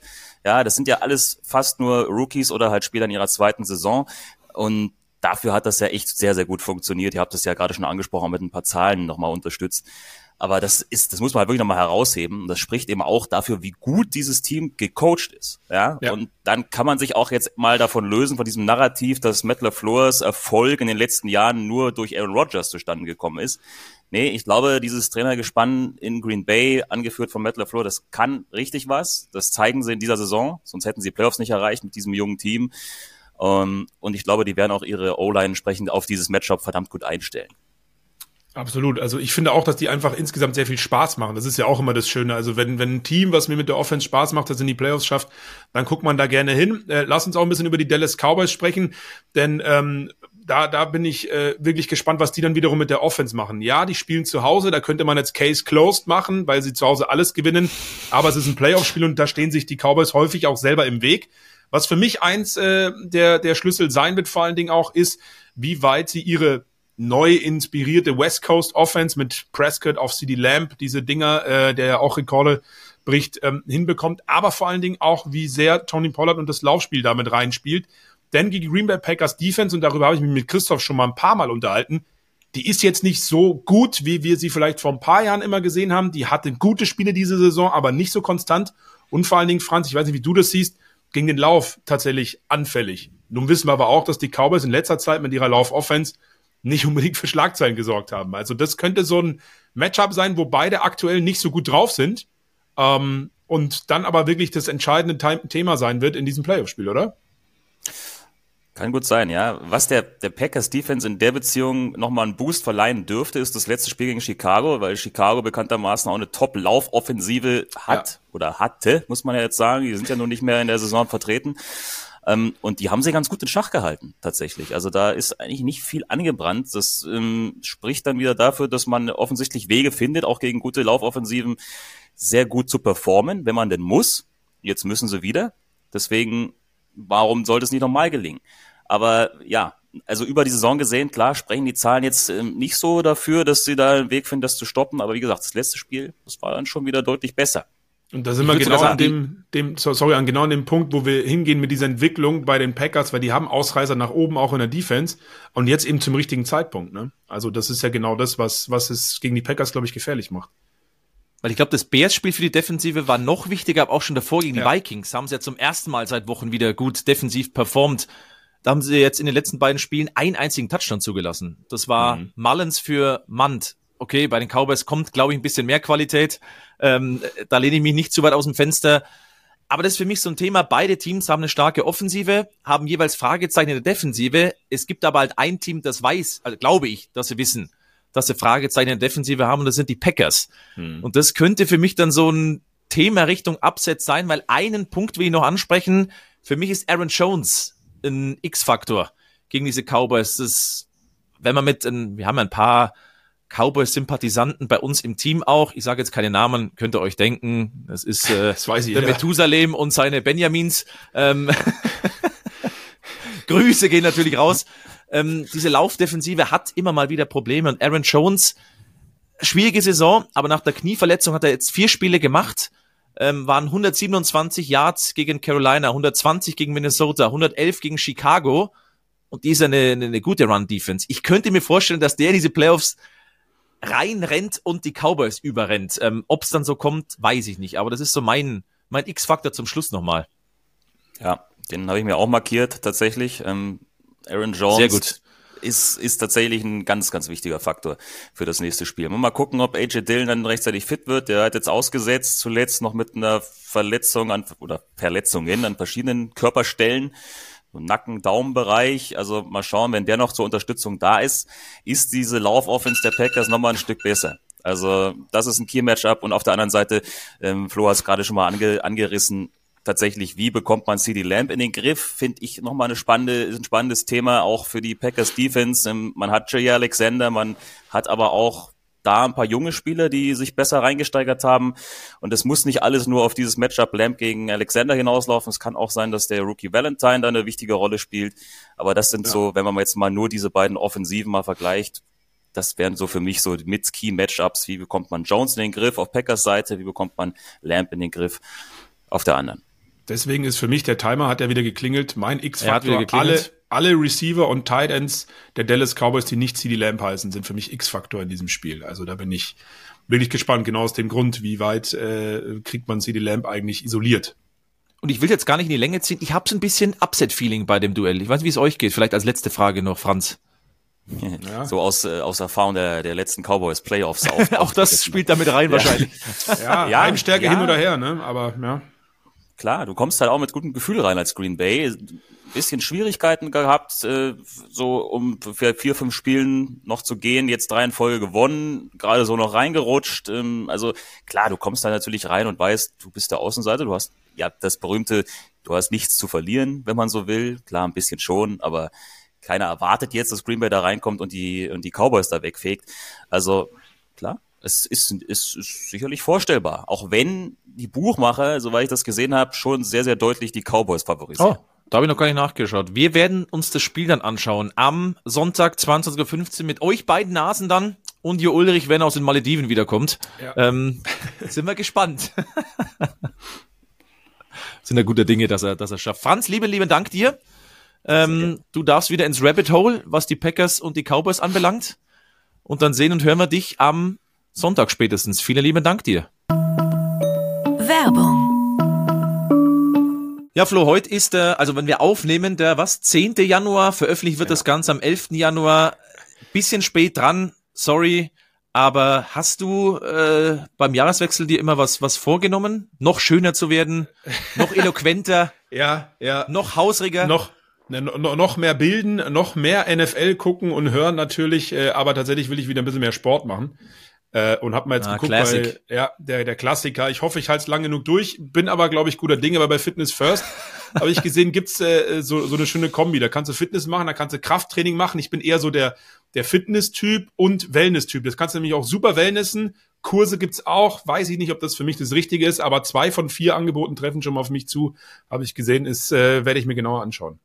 Ja, du machst es nach dem, nach dem Ausschussverfahren. Ja. Mein Neujahrsvorsatz war ja, dass ich mehr esse. Das ist Quatsch. Äh, ich muss es wieder umdrehen, mich um 180 Grad drehen. Denn das Schöne ist ja bei Fitness First gibt's, äh, wenn du jetzt anfängst, da bei den Kollegen bis März das Ganze gratis. Also einfach äh, Mitglied werden und bis März gratis trainieren. Am besten sich informieren fitnessfirst.de oder fitnessfirst.de slash Mitgliedschaft. Das ist dann quasi schon ein Schritt weiter. Und Flo, vielleicht sehen wir uns ja dann beide im so Wellnessbereich. Ich glaube, wir sind beide eher die Wellnesser. Glaube ich auch. Aber bis März gratis trainieren ist, glaube ich, super, um den Neujahrsvorsatz äh, unter Umständen auch durchhalten zu können. Dementsprechend. Dann toi, toi, toi. Werbung. Wir machen weiter mit Preview Nummer 4, dementsprechend Spiel Nummer 4 von insgesamt sechs Wildcard Games und machen weiter mit den Los Angeles Rams bei den, aufgepasst, Detroit Lions. Die Lions spielen mal wieder Playoffs und auch daheim. Und Ingo Seibert ist dann am Wochenende unser, euer Experte. Jetzt lass mich kurz überlegen. Das ist dann äh, Sonntag auf Montag um zwei Uhr. Ingo, da haben wir beide das Vergnügen. Ist ein geiles Matchup. Mit den Lions. Da kannst du dich noch dran erinnern, oder? Wann die das letzte Mal ein Heimspiel hatten. Ja, ich als alter Löwe, ich habe ja acht Jahre bei den Münchner Löwen gearbeitet. Ah, du kennst das? Natürlich, ist das natürlich herrlich. Nee, ich bin ja, das wissen ja viele, ich bin ja eigentlich Cowboys-Fan, verkappter, aber die Lions bin ich sympathisant und was Dan Campbell da aufgebaut hat, ist natürlich Wahnsinn. Und nach 30 Jahren jetzt Playoffs, dann noch ein Heimspiel, ist äh, völlig irre und ich glaube, dass das richtig laut werden wird. Der Günther Zapf war ja äh, mal dort ähm, im Stadion, live vor Ort. Das haben wir, glaube ich, Flo gesehen. Ja, korrekt. Und äh, das war eine Bombenstimmung und ich denke mal, die setzen noch mal einen drauf. Die Karten sind richtig teuer. Jeder will da hingehen. Und wir sind dabei und ich finde schon, dass es das äh, interessanteste und aufregendste oh. Spiel ist von allen. Da lege ich die Latte jetzt mal sehr hoch. Ähm, aber, aber schau, dann starte ich, dann starte ich jetzt ja. schon mal die 10 Minuten. Ab jetzt 10 Minuten Preview, Rams, Lions und Go. Attacke. So, Ingo. Ja, wie gesagt, ähm, die Detroit Lions machen richtig Spaß. Äh, die Offense ist fantastisch. Äh, nicht umsonst kriegt der Offensive Coordinator ja ständig Angebote, neuer Head Coach irgendwo zu werden. Der wird viele Interviews bekommen und äh, wird viel vorstellig werden bei den Teams, ähm, weil so ein Mann will natürlich jeder haben. Ähm, der hat da was kreiert, äh, zusammen mit Dan Campbell. Und Dan Campbell bin ich ein richtiger Fan. Das ist halt ein äh, Menschenfänger. Die Spieler folgen ihm bis in den Tod, möchte ich fast sagen. Also es ist wirklich Wahnsinn, was die da geschaffen haben. Einen unglaublichen Team Spirit, äh, eine flache Hierarchie ähm, da drin in der ganzen Organisation. Und es macht richtig Spaß, das anzuschauen. Die Defense ist so ein bisschen äh, wankelmütig, das muss man schon eingestehen, aber sonst wären sie auch ein klarer Favorit äh, für den Super Bowl. Mhm. So wird's gegen die Rams wahrscheinlich eng. Die Rams hatte überhaupt niemand auf dem Schirm ähm, von den Experten, die ich so kenne und eingeschlossen mich. Äh, ich habe nicht gedacht, dass die so einen Run machen. Und äh, deswegen ist das Matchup natürlich super und da spielt Offense gegen Offense, Stärke gegen Schwäche jeweils, weil die Defense ist um, in beiden Teams jetzt nicht so die absolute Stärke. Die Offense macht aber richtig Spaß und ich freue mich einfach mega, äh, zusammen mit dir das äh, kommentieren zu dürfen. Eins müssen wir an der Stelle noch sagen, weil das natürlich auch eine große Schlagzeile ist von diesem Spiel. Du hast die Stimmung in Detroit angesprochen. Äh, Matthew Stafford kehrt zurück, ja, der Quarterback der jetzt Los Angeles Rams gegen sein Ex-Team, wo er lange, lange Zeit war. Und auf der anderen Seite steht Jared Goff, der ja früher mal bei den Los Angeles Rams war. Immerhin First-Round-Pick damals 2018, glaube ich, war es. Also das ist auch eine wirklich schöne Geschichte. Und ähm, tatsächlich wollte ich dich auch fragen, Ingo, weil du natürlich auch als äh, Running Back dich äh, da bestens auskennst. Für mich auch, als ich mich äh, da ja mal eingelesen habe, was könnte für mich wichtig sein für dieses Spiel. Du hast es gerade gesagt, beide Offenses machen so viel Spaß. Wir haben bei den Rams gesprochen, dass die Spaß machen und bei den Lions sowieso. Und da haben wir jetzt Jameer Gibbs und David Montgomery auf der einen Seite bei den Lions und äh, Kyron Williams auf der anderen Seite, der neulich erst wieder drei Touchdowns gemacht hat. Ist es das, wo du sagst, wenn äh, jeweils die Teams ihr Laufspiel so natürlich unterschiedlich, wie sie es tun, ähm, in, in Gang bekommen, dass das etwas sein kann, wo ja die, die, die meisten Punkte vielleicht fallen gegen die Defenses, im Hinterkopf behaltend, dass die Lines zumindest gegen den Lauf besser ausschauen als gegen den Pass? Ja, auf jeden Fall. Das Laufspiel wird sehr, sehr entscheidend sein. Ähm, kommt noch ein anderer Faktor dazu. Äh, beide Teams wollen natürlich ihre Defense möglichst vom Feld halten und äh, wollen nicht, dass die andere Offense jeweils immer sehr viel auf den Platz kommt. Das heißt, sie werden natürlich äh, Du weißt, das mögen viele nicht, das Laufspiel versuchen zu etablieren. Ähm, ja, strahlt, er, strahlt der Ingo. Ja, das ist natürlich was für mich. Ähm, aber im Ernst, es ist wirklich so, ähm, die Lions haben speziell eine sehr, sehr starke Offensive Line und das müssen sie nutzen. Ähm, und sie müssen schauen, dass sie das Laufspiel in Gang bekommen, ähm, dass sie viel Platz von äh, Zeit von der Uhr nehmen und äh, dass sie den Gegner unter Druck setzen, dass der immer nachkommen muss, dass der immer nachsetzen muss. Und wenn ihnen das gelingt, dann wird es auch für die Rams schwer. Ähm, aber ich sehe das Spiel sehr, sehr offen. Also ich könnte jetzt vorher nicht genau sagen, wer der Favorit ist. Für mich ist ein kleiner Tick sind die Lions vorne, äh, weil sie zu Hause spielen. Und mhm. ähm, ich habe ja auch mal im professionellen Bereich gespielt. Es geht ja da wirklich um hundertstel Sekunden und es geht immer darum, wer am besten startet in den Spielzug. Der hat meistens einen kleinen Vorteil. Und wenn es so mhm. unglaublich laut ist, wenn deine Offense auf dem Feld ist und du hörst es nicht und du musst auf den Ball schauen, äh, wann es denn losgeht, bist du halt einen Tick langsamer in dem, in dem speziellen Spielzug und das könnte den entscheidenden Unterschied machen. Deswegen gehe ich so ein bisschen mehr mit den Lions. Aber es ist ein ganz offenes Spiel. Ähm, wie gesagt, beide haben so ein bisschen Schwächen in der Defense. Ähm, da sind sie relativ ähnlich gestrickt. Ähm, die Rams haben natürlich Aaron Donald in der in der Defense, den darf man natürlich nicht vergessen und hat äh, drumherum haben sie ganz tolle Leute gedraftet ähm, die jetzt auch gut ins Team reingekommen sind. Das ist ohnehin die große Stärke der Rams. Die haben ja gefühlt 15 Jahre lang keinen First-Round-Pick mehr gehabt und haben trotzdem und ganz, ganz tolle junge Leute. ja. Genau. Und ähm, aber du hast es vorhin schon gesagt, äh, die Storyline schlechthin bei dem Spiel ist natürlich äh, Stafford Goff.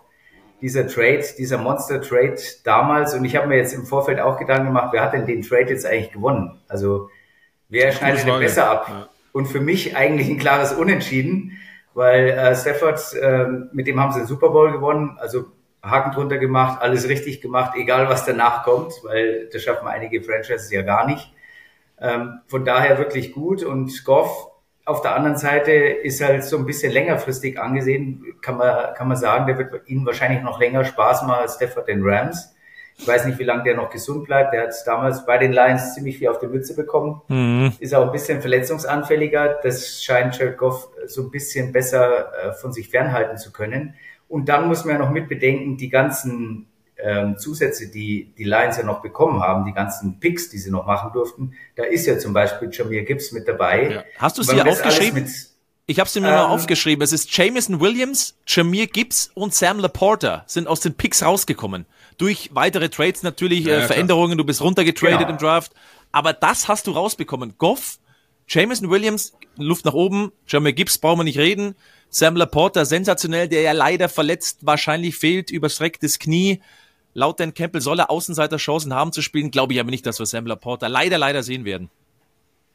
Ja, du hast es gesagt, die haben ja dann noch so ein bisschen hin und her getradet. Ähm, aber das waren die Spieler, die daraus entstanden sind aus diesem Monster-Trade.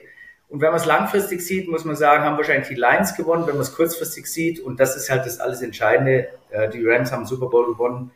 Von daher alles richtig gemacht. Und deswegen sage ich unentschieden. Aber es ist natürlich die Story. Äh, Stafford kommt jetzt zu den Lions, äh, mit denen er nicht in den Playoffs war und ähm, spielt jetzt dort gegen sie. Ähm, Lions zu Hause, das ist natürlich unglaublich. Und Sean McVay möchte natürlich, der kennt Goff natürlich und ähm, mhm, das wollte ich jetzt gerade fragen. Dann auch spannend, wie er darauf reagieren kann, ja. auf die bekannten Stärken von Goff, wie, wie verteidigt man das? Ähm, also super spannendes Matchup und äh, ich freue mich riesig drauf. Also das ist ein absolutes Highlight, würde ich sagen. Aber die Offense, die Offense der Lions sollte dabei ja schon ins Rollen kommen können. Ja, die Line, gerade natürlich mit Aaron Donald, ist stark, aber die O-Line auf der anderen Seite natürlich auch bärenstark von den Detroit Lions. Ähm, was glaubst du, wird es werden mit, mit Goff? Äh, die Passing Offense, ähm, also Goff selber hat die zweitmeisten Air Yards, also die könnten ein bisschen tief gehen können. 9,3 Yards, die haben es mal aufgeschrieben, ist Average Depth per Target. Ähm, lassen die, die Rams dazu. Also du kannst die tief attackieren und Goff, wenn er Zeit hat, kann das. Plus ein St. Brown, der ja überall ist. Kurz, lang, mittel, was auch immer. Also Offense sollte eigentlich hier Trumpf sein, bei beiden Teams ja eigentlich. Ja, ich denke mal, dass die Lions werden das schon so aufbauen wie bekannt. Äh, sie werden versuchen, erstmal über das Laufspiel zu kommen, die, ähm, die Line zu dominieren, äh, das Kräftemessen zu gewinnen und daraus ergibt sich dann natürlich die Play-Action, die Jared Goff super kann. Ähm, dann die ganzen Crossing-In-Routes, die, äh, die dann von ihm getroffen werden dort, vor allen Dingen von Amon St. Brown. Mega-Saison macht er und auch deswegen freue ich mich natürlich als Landsmann, äh, dass wir dieses Spiel machen können. Ähm, da fehlt allerdings jetzt Sam Laporta. Ähm, also das ist natürlich eine herbe Schwächung. Allerdings ja. habe ich heute gehört, dass auch John Fuller äh, umgeknickt ist, Sprunggelenk und vielleicht ausfällt. Khalif ähm, Raymond auch noch mit einem Fragezeichen, da schaut es aber, glaube ich, mhm. besser aus. Und ja. da ist dann wieder die Mitte ähm, so ein bisschen geschwächt von den Rams in der Defense. Und das werden natürlich äh, die Lions auch wieder attackieren. Also, aber das hat natürlich zu dem Zeitpunkt der Saison jeder. Jeder hat so seine blauen Flecken, seine Prellungen, seine Verletzungen, ist angeschlagen. Ähm, und die, die sich da durchkämpfen, sind am Ende vorne, wenn das mehr schaffen. Aber es ist ein äh, Duell auf Augenhöhe und ich denke mal, dass die Rams schon auch wissen, wie sie ihre Offense in Szene setzen. Wenn man da mal schaut, äh, dass Cooper Cup im Moment ja fast nur die Nummer zwei ist Mhm. Das ist für mich vor der Saison wäre das die absolute Nummer eins gewesen in der ganzen Liga. Ja. Also die haben wirklich eins, zwei, äh, wenn die beide gesund sind, äh, Puka Nakur. Ähm, der andere ist das natürlich mega, was die auf dem Feld haben und haben ja dann auch noch einiges anderes. Williams als Running Back auch voll eingeschlagen. Also das ist schon, was die offensiven Waffen angeht, ist es schon brutal, was wir da zu sehen bekommen. Und ich glaube auch, es könnte, es könnte schon auch ein Shootout werden weil, wie gesagt, ähm, die Defense auf beiden Seiten anfällig ist.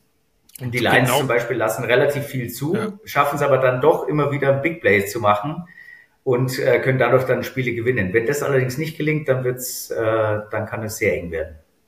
Können wir an der Stelle nochmal mitgeben, kurz die Lions, äh, ranked 27 gegen den Pass tatsächlich, die Los Angeles Rams äh, 20 in der Passing Defense, ja, aber gegen den Lauf sehen sie besser aus, vor allen Dingen die Lions gegen den Lauf, die zweitbeste Defense, was man da an Yards zulässt in der Regular Season, also das macht für Kyron Williams vielleicht auch nicht einfach, für mich tatsächlich auch ein X-Faktor, ähm, weil wir auch drüber gesprochen haben, äh, Sean McVay als Coach, weil er Goff kennt, weil er auch ein bisschen ähnlich ist wie Dan Campbell und da auch sehr, ne, wir wissen, das ist immer eine mediale Darstellung auch irgendwo, aber auch da ähm, ist es oh, ähnlich oh. wie bei Dan Campbell, immer alles geben. Äh, und ich wollte nur sagen, für mich ein X-Faktor tatsächlich Cooper Cup. Das klingt jetzt vielleicht blöd, aber vor zwei Jahren, als die dann im Super Bowl waren gegen die Bengals, haben wir auf der Zone extra eine äh, NFL Decoded Folge aufgenommen und den Triple Crown König uns genauer angeguckt. Dann war er verletzt und jetzt ist er im Schatten von Puka Nakua, der die Rookie-Rekorde äh, gebrochen hat und ist aber so immer noch ein wichtiger Spieler von Matthew Stafford. Ich glaube, der könnte so ein richtiges ähm, Breakout-Game ist es bei ihm nicht, der hat ja schon so viel erreicht. Aber äh, ich glaube, Cooper Cup wird so das Züngeln an der Waage sein, gerade gegen die Lions Defense, äh, wenn sie zumindest Puka Nakua in den Griff bekommen. Und dann ist Cooper Cup der Go-To-Guy gewesen früher und unfassbar verlässlich. Also da bin Aber ich sehr gespannt drauf die Storyline ist ja gemacht. Du musst viel mehr auf Puka eben auch aufpassen ja. mit den ganzen Rookie-Rekorden, bla bla bla. Der spielt sensationell und die Defense ist eh anfälliger, äh, tief. Die zwei gehen jetzt gar nicht so oft tief, wie man es vielleicht oder wie es ich vermutet hätte tatsächlich, aber trotzdem können sie es natürlich auch. Aber die können natürlich auch nach dem Catch noch ein bisschen was rausschlagen. Also ich habe schon auch gehabt da sehr, sehr hoch, dass das so ein Spiel ist. Der alte Mann zeigt nochmal, was er kann in Anführungszeichen alte Mann. Ja, und wir vergessen ganz, dass Tutu Edwell ist ja auch noch mit dabei. Also der ist auch Das ist eigentlich schlecht. das Deep Threat. Also ähm, da, die haben schon brutale Waffen und äh, aber wie gesagt, auf Lions Seite dasselbe. Äh, und das werde ich dann am Sonntag erzählen, äh, Sonntag auf Montag, weil was auch spannend ist, ist, dass äh, du wechselst dein komplettes Backfield aus. Wir dürfen nicht vergessen, die Lions hatten ja DeAndre Swift ja. und Jamal Williams und da haben ja nicht wenige gesagt, um Gottes Willen, wie kannst du die beide weggeben? Und jetzt haben sie David Montgomery geholt ähm, und noch Jameer Gibbs mit dazu und sind nochmal deutlich besser. Die haben beide fast 1000 Yards gemacht, einer 1000, einer knapp drunter. Das hat es äh, fast noch nie gegeben. Und ähm, also von daher, da gibt es Storylines ohne Ende und das macht echt mega Spaß, sich darauf vor, vorzubereiten. Ein wunderschöner Spoiler. Der Rest äh, hört er dann ähm, ja. Sonntag auf Montagnacht, ein Cliffhanger ab 2 Uhr natürlich auch live bei uns zu sehen. Ingo, vielen lieben Dank dir. Das wird eine schöne Partie. Freue mich auch drauf. Steelers Bills ist dann unsere nächste Vorschau Sonntag zur ja besten Zeit dann eigentlich 19 Uhr kommentiert dann von Chris Putz und dem Experten Vanja Müller und Vanja ist jetzt bei uns. Guten Tag äh, nach Berlin. Vanja, Steelers Bills klingt jetzt auf dem Papier für die meisten erstmal als die deutlichste Angelegenheit oder bist du anderer Meinung? Ich denke schon. Also wenn man sich das Ganze auf Papier anschaut, wie du es gerade gesagt hast, dann äh, sind die Bills ganz klar Favorit, wobei man auch immer wieder im Hinterkopf äh, behalten muss, dass sie sich die erste Saisonhälfte gut selber oft genug in den Fuß geschossen haben. Und oh ja. ich glaube, das sollte man nicht vergessen. Ja. Für mich ist natürlich die große Frage äh, an dich auch, kann die Steelers Offense äh, Mason Rudolph, äh, Pickett, egal wer dann letztendlich das wird, wirklich einzelne Big Plays auch hinbekommen, wie äh, auf Pickens mal vor ein paar Wochen 85 Yard Touchdown gegen die Buffalo Bills, weil ich finde, das ist eigentlich das, was die Steelers hinbekommen müssen, mit der Offense irgendwie Schritt halten zu können. Denn die Buffalo Bills Offensive, die wird ihre Punkte machen. Sprechen wir gleich noch drüber, was bei der Steelers Defense los ist.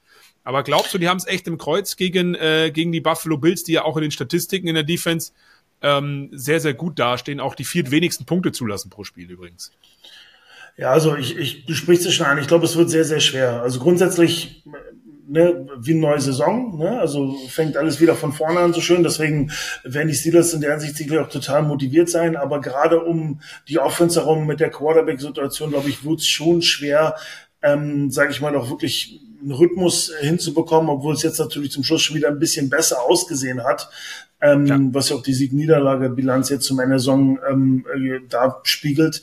Aber ich glaube, es wird bei den Steelers hundertprozentig darum gehen, das Laufspiel zu etablieren. Da sehe ich vielleicht die größte wenn man es Schwäche nennen kann, Schwäche in der, in der Bills Defense. Und ähm, dann darüber hinaus vielleicht über Play Action natürlich auch Pickens ins Spiel zu bringen. Und für ein Big Play ist er immer gut, da bin ich mir sicher. Ja, das hast du schon. Also Najee Harris und Jalen Warren, was die jetzt für ein Saisonende hatten, das war schon krass. In den letzten drei Spielen fast 157 Rushing Yards, sechs Rushing Touchdown. Habe ich so ehrlich gesagt auch nicht kommen sehen. Liegt natürlich nur alles am Top-Quarterback-Spiel von Mason Rudolph. Der wurde auch schon wieder bestätigt. Macht's auch jetzt, äh, Spaß beiseite, macht's auch wirklich sehr, sehr ordentlich. Aber natürlich ist er jetzt kein Josh Allen, den wir auf der anderen Seite haben. Ähm, wenn wir gerade beim Personal sind, also Mason Rudolph wurde schon bestätigt als Starting Quarterback. Und wenn wir natürlich bei der Defensive sind, TJ Watt am Dienstag von Mike Tomlin offiziell als out deklärt. Also er ist nicht mit dabei mit dieser, ja, was ist dann, Innenbandzerrung. Äh, zwei Wochen könnte er vielleicht zurückkommen. Das ist natürlich ein, ja, das ist der härteste Schlag. Das ist nicht nur ein Schlag, das ist der härtest mögliche Schlag für die Steelers. Minka Fitzpatrick ist angeschlagen. Da ist Tomlin aber guter Dinge, war ja drei Spiele raus mit einer Knieverletzung. Das wäre natürlich noch der Super-GAU, wenn der auch raus wäre. Aber ganz salopp gesagt, hat diese Defense ohne TJ Watt, und ich reduziere es wirklich nur auf einen Spieler, hat diese Defense ohne TJ Watt eine Chance gegen diese ähm, Bills Offense, die jetzt auch ein bisschen immer noch schwierig daherkommt. Auch beim Spiel jetzt gegen die Dolphins war es mal so, mal so, aber es ist natürlich eine ganz andere, ein ganz anderes Potenzial. Ja, äh, bin ich bei dir. Also es wird äußerst schwer. Ähm, ich glaube, was aber für die Steelers auch widerspricht, ist das Turnover Ratio. Also wirklich, mhm. äh, sie sind einfach gut darin, Turnovers und gerade auch Interceptions zu forcieren. Und genau das ist ja, glaube ich, auch so ein bisschen die ähm, der schmale Grad für, für Josh Allen in der Offense. Und ähm, ich glaube, darauf wird es ankommen. Sie geben einfach viele Yards ab in jedem Spiel. Das sind wir jetzt gewohnt, aber wenn es dann gerade um die Red Zone und auch die Goal-Line-Offense geht, da stehen sie halt wieder wesentlich besser da und kreieren, wie gesagt, auch viele Turnovers. Und ich glaube, das wird so ein bisschen das A und O sein. Die Steelers werden gezwungen sein, diese Turnovers wieder zu forcieren und da auf jeden Fall mit einem positiven Turnover-Ratio. Ich glaube, sie werden zwei, drei im Plus liegen müssen, um dieses Spiel gewinnen zu können. Die haben zehnmal das Turnover-Battle gewonnen in den Spielen und dann auch das Spiel achtmal gewonnen. Also die Bilanz ist 8 und 2, wenn sie das Turnover Battle, nur das Turnover Battle gewinnen, jetzt gar nicht mit plus 3 oder sowas, einfach das Turnover Battle gewinnen, sind sie 8 und 2. Und die Bills, auch in der Persona von Josh Allen, geben dir was. Die haben 28 mhm. Giveaways, die äh, siebtmeisten und eben auch 18 Interceptions von Josh Allen und auch da gegen Dolphins, ja, waren halt so Josh Allen-Dinger. Das Engelchen ja, genau. und der Teufel sitzen auf der Schulter. Der ist immer ein genau, bisschen zu gierig jetzt manchmal. Spiele ja. gewonnen haben, aber glaube ich, mhm. ähm, wir sehen nach wie vor diese Fehler und ähm, es wird immer enger, gerade jetzt auch in den Playoffs und da müssen die Bills einfach den Weg finden, diese abzustellen. Ansonsten wird es früher oder später, vielleicht jetzt schon in dieser Woche, dann einen Schlussstrich geben. Was ist denn für dich, weil wir auch immer wieder darüber gesprochen haben in dieser Saison bei den Buffalo Bills, die natürlich ihre Fehlerchen machen, auch mit den Giveaways und mit der Offensive. Aber welches Gesicht der Bills werden wir denn deiner Meinung nach sehen? Denn wir haben äh, häufig auch im Podcast drüber gesprochen, dass sie in einzelnen Matchups äh, natürlich das Passspiel total forcieren und in einem anderen Spiel hatten sie dann, ich weiß nicht mehr, Christoph, du weißt es vielleicht noch, äh, mehr als 200 äh, äh, Rushing Yards plötzlich äh, über, über ihren Running Back, über ihr Laufspiel. Ähm, und da hat man wirklich gesehen, sie, und Josh Allen hat in dem Spiel, glaube ich, auch nur elf Completions oder so. Und ähm, da hat man wirklich gesehen, wenn, wenn es sein muss, können sie sich an dem Gegner adaptieren, was wichtig ist bei der Defense. Jetzt wissen wir natürlich, dass äh, bei der Steelers Defense ähm, ja ein paar Fragezeichen sind, haben wir ja gerade schon drüber gesprochen. Was glaubst du dann mit all dem Wissen, welches Gesicht der Buffalo Bills Offense werden wir sehen? Passlastiger, lauflastiger gegen die Steelers, wie würdest du angehen? Also ich persönlich glaube, sie sollten auf jeden Fall aufs Laufspiel setzen. Äh, die Pittsburgh lassen auch äh, weit über 100 Yards im Schnitt pro, ähm, pro Spiel zu im Laufspiel und ähm, ich denke, dass wir da Josh Allen im Laufspiel auch ein bisschen eingebunden sehen werden. Äh, Cook definitiv mit einem Schnitt von 4,7 Yards, das ist wirklich top. Also ich denke, das sollte das sein, worauf sie setzen ähm, gerade um es auch zu verhindern, dass die, die Pittsburgh Steelers über dieses Turnover-Momentum vielleicht nachher noch ins Spiel finden oder drin bleiben ähm, und, und äh, dann vielleicht im Laufe des Spiels, je nachdem wie es läuft, das Playbook auch ein bisschen öffnen. Aber ich persönlich würde und rechne auch damit, dass es am Anfang über das Laufspiel ähm, ja, gehen wird. Ich habe übrigens nochmal nachgeguckt, es war das Spiel gegen die Dallas Cowboys. Sieben Completions hatte Josh Allen, ja, für 94 Yards und einen Touchdown und James Cook alleine 179 Rushing Yards, als Team 266. Auch weil Josh Allen natürlich da auch so ein Dual Threat sein kann. Also, ja, bin ich, bin ich gespannt, wie sie das gegen die, gegen die Steelers machen, ähm, wenn man vielleicht die Steelers Defense mit denen der Cowboys ein Stück weit vergleichen könnte. Aber das äh, nur mal dahingestellt. Vielleicht auch noch schnell personelle Neuigkeiten bei den Bills. Ja. Gabe Davis, ähm, der musste raus gegen Miami. Es soll wohl nicht ganz so schlimm sein. Ähm, Knieverletzung, wenn ich es richtig im Kopf habe, war es mit dem hinteren Kreuzband gezerrt oder wie man das dann richtig nennt bei einem Band. Auf jeden Fall, die Chance ist da, dass er spielt. Und in der Defensive, Rasul Douglas hatte auch was am Knie und Tyrell Dodson mit der Schulter. Linebacker, glaube ich auch, dass wir die sehen werden. Also für mich kommt es dann wieder zurück. TJ Watts, äh, ja das ist der Sack-Leader 2023, der hatte 19-6, die fehlen dir einfach mal. Jetzt nicht in einer Partie natürlich alle, aber die fehlen dir einfach mal. Und Josh Allen, wenn er eine cleane Pocket hat, ist er bei PFF der bestgerankte Quarterback, bringt er 74 Prozent der Pässe an. Auch da hat er Interceptions, hat er Giveaways. Das ist einfach sein Spiel. Und jetzt auch gegen Miami, wenn er in einer cleanen Pocket war, hat er zwei Incompletions gehabt für 263 Yards und eben zwei Touchdown-Pässe. Glaubst du, dass er oder dass die Steelers ihm das wegnehmen können. Ich sehe es nicht wirklich, wenn ich ganz ehrlich bin. Oder zu wenig. Ja, bin ich bei dir. Also ich glaube, das, das TJ ist nicht zu ersetzen. Das wird eine Riesenlücke klaffen und äh, das Team drumherum muss halt einfach versuchen, über die Stärken, die sie haben mit der Turnover-Ratio, dementsprechend versuchen, einfach Turnovers zu forcieren. Das ist der einzige Weg, wo ich wirklich sehe, dass die Steelers Defense ähm, ja, mithalten kann, ist vielleicht übertrieben, aber einfach äh, deren eigene Offense öfter ins Spiel bringt, also mhm. zusätzliche mhm. Drives generiert, um nur irgendwie auch im Spiel zu bleiben. Aber für mich ist ganz klar bei der Situation der Favorit äh, ähm, die, die Bills und äh, denke, die werden das auch machen werden. Okay, das ist doch mal eine klare Ansage, glaube ich, in, in diesem Spiel äh, zur gewohnten Zeit am Sonntag. Also ich bin wirklich gespannt, weil das ist, kann auch immer, du hast es vorhin so schön gesagt, ähm, da spielt die ganze Saison keine Rolle mehr. Es ist ein Playoff-Spiel, das haben auch alle gesagt, die wir heute schon hier zu Gast hatten bei uns im, äh, im Podcast. Ähm, und dann bin ich gespannt, ob die Steelers, auch weil wir ja sagen, die Bills haben sich ja noch in die Playoffs mit reingearbeitet nach dieser Siegesserie zuletzt und die Steelers in der Formkurve ja auch ganz gut. Herr Stadler? Ich melde mich mal, weil ich noch gerne von euch eine Einschätzung ja. zu einer Personalie hätte. Stefan Dix.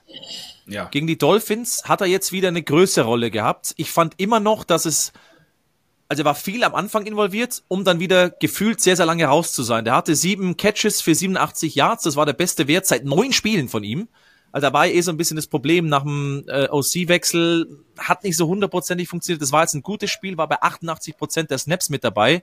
Davor war bei 46, 60 und 65 Prozent der Snaps mit dabei, mhm. was ja für Dix eine wahnsinnig geringe Zahl er war ist. auch ein bisschen stinkig darüber, ja. Äh, absolut. Jetzt war es ja. besser gegen Miami, aber ich fand, da geht immer noch mehr. Vanja, du vielleicht auch aus, aus Coaches Sicht. Passt das da mit Stefan Dix? Oder ist es nicht so hundertprozentig im Moment, trotz diesem Dolphinspiel? Ja, also ich denke mal, es ist wirklich von, von heute auf morgen oder über Nacht gelöst, ne? diese Situation und auch diese Unzufriedenheit und ähnliches. Aber ähm, du hast den Satz begonnen mit, es, es ist nur so es geht von vorn los. Ich denke, das wird auch jeder Spieler so sehen. Ähm, diese Wehwehchen, die man vielleicht im Laufe der Saison hat, Zufriedenheiten, Unzufriedenheiten, die werden wirklich von den Spielern gerade in solcher Situation jetzt auch an den Haken gehängt, draußen gelassen. Das wird nicht mit in den Lockerroom genommen. Jetzt geht's wirklich von Spiel zu Spiel, jetzt geht's um alles. Jetzt wird auch jeder All-In sein. Und ähm, ich bin auch gespannt, was jetzt am, am Sonntag passieren wird ähm, rund um Dix. Und wie gesagt, da hängt, du hast vorhin schon ähm, Fitzpatrick angesprochen, da wird auch viel davon abhängen, ob er spielt, wie fit er ist, etc. Also ähm, dementsprechend dann ja genau schauen, was was dabei rauskommt.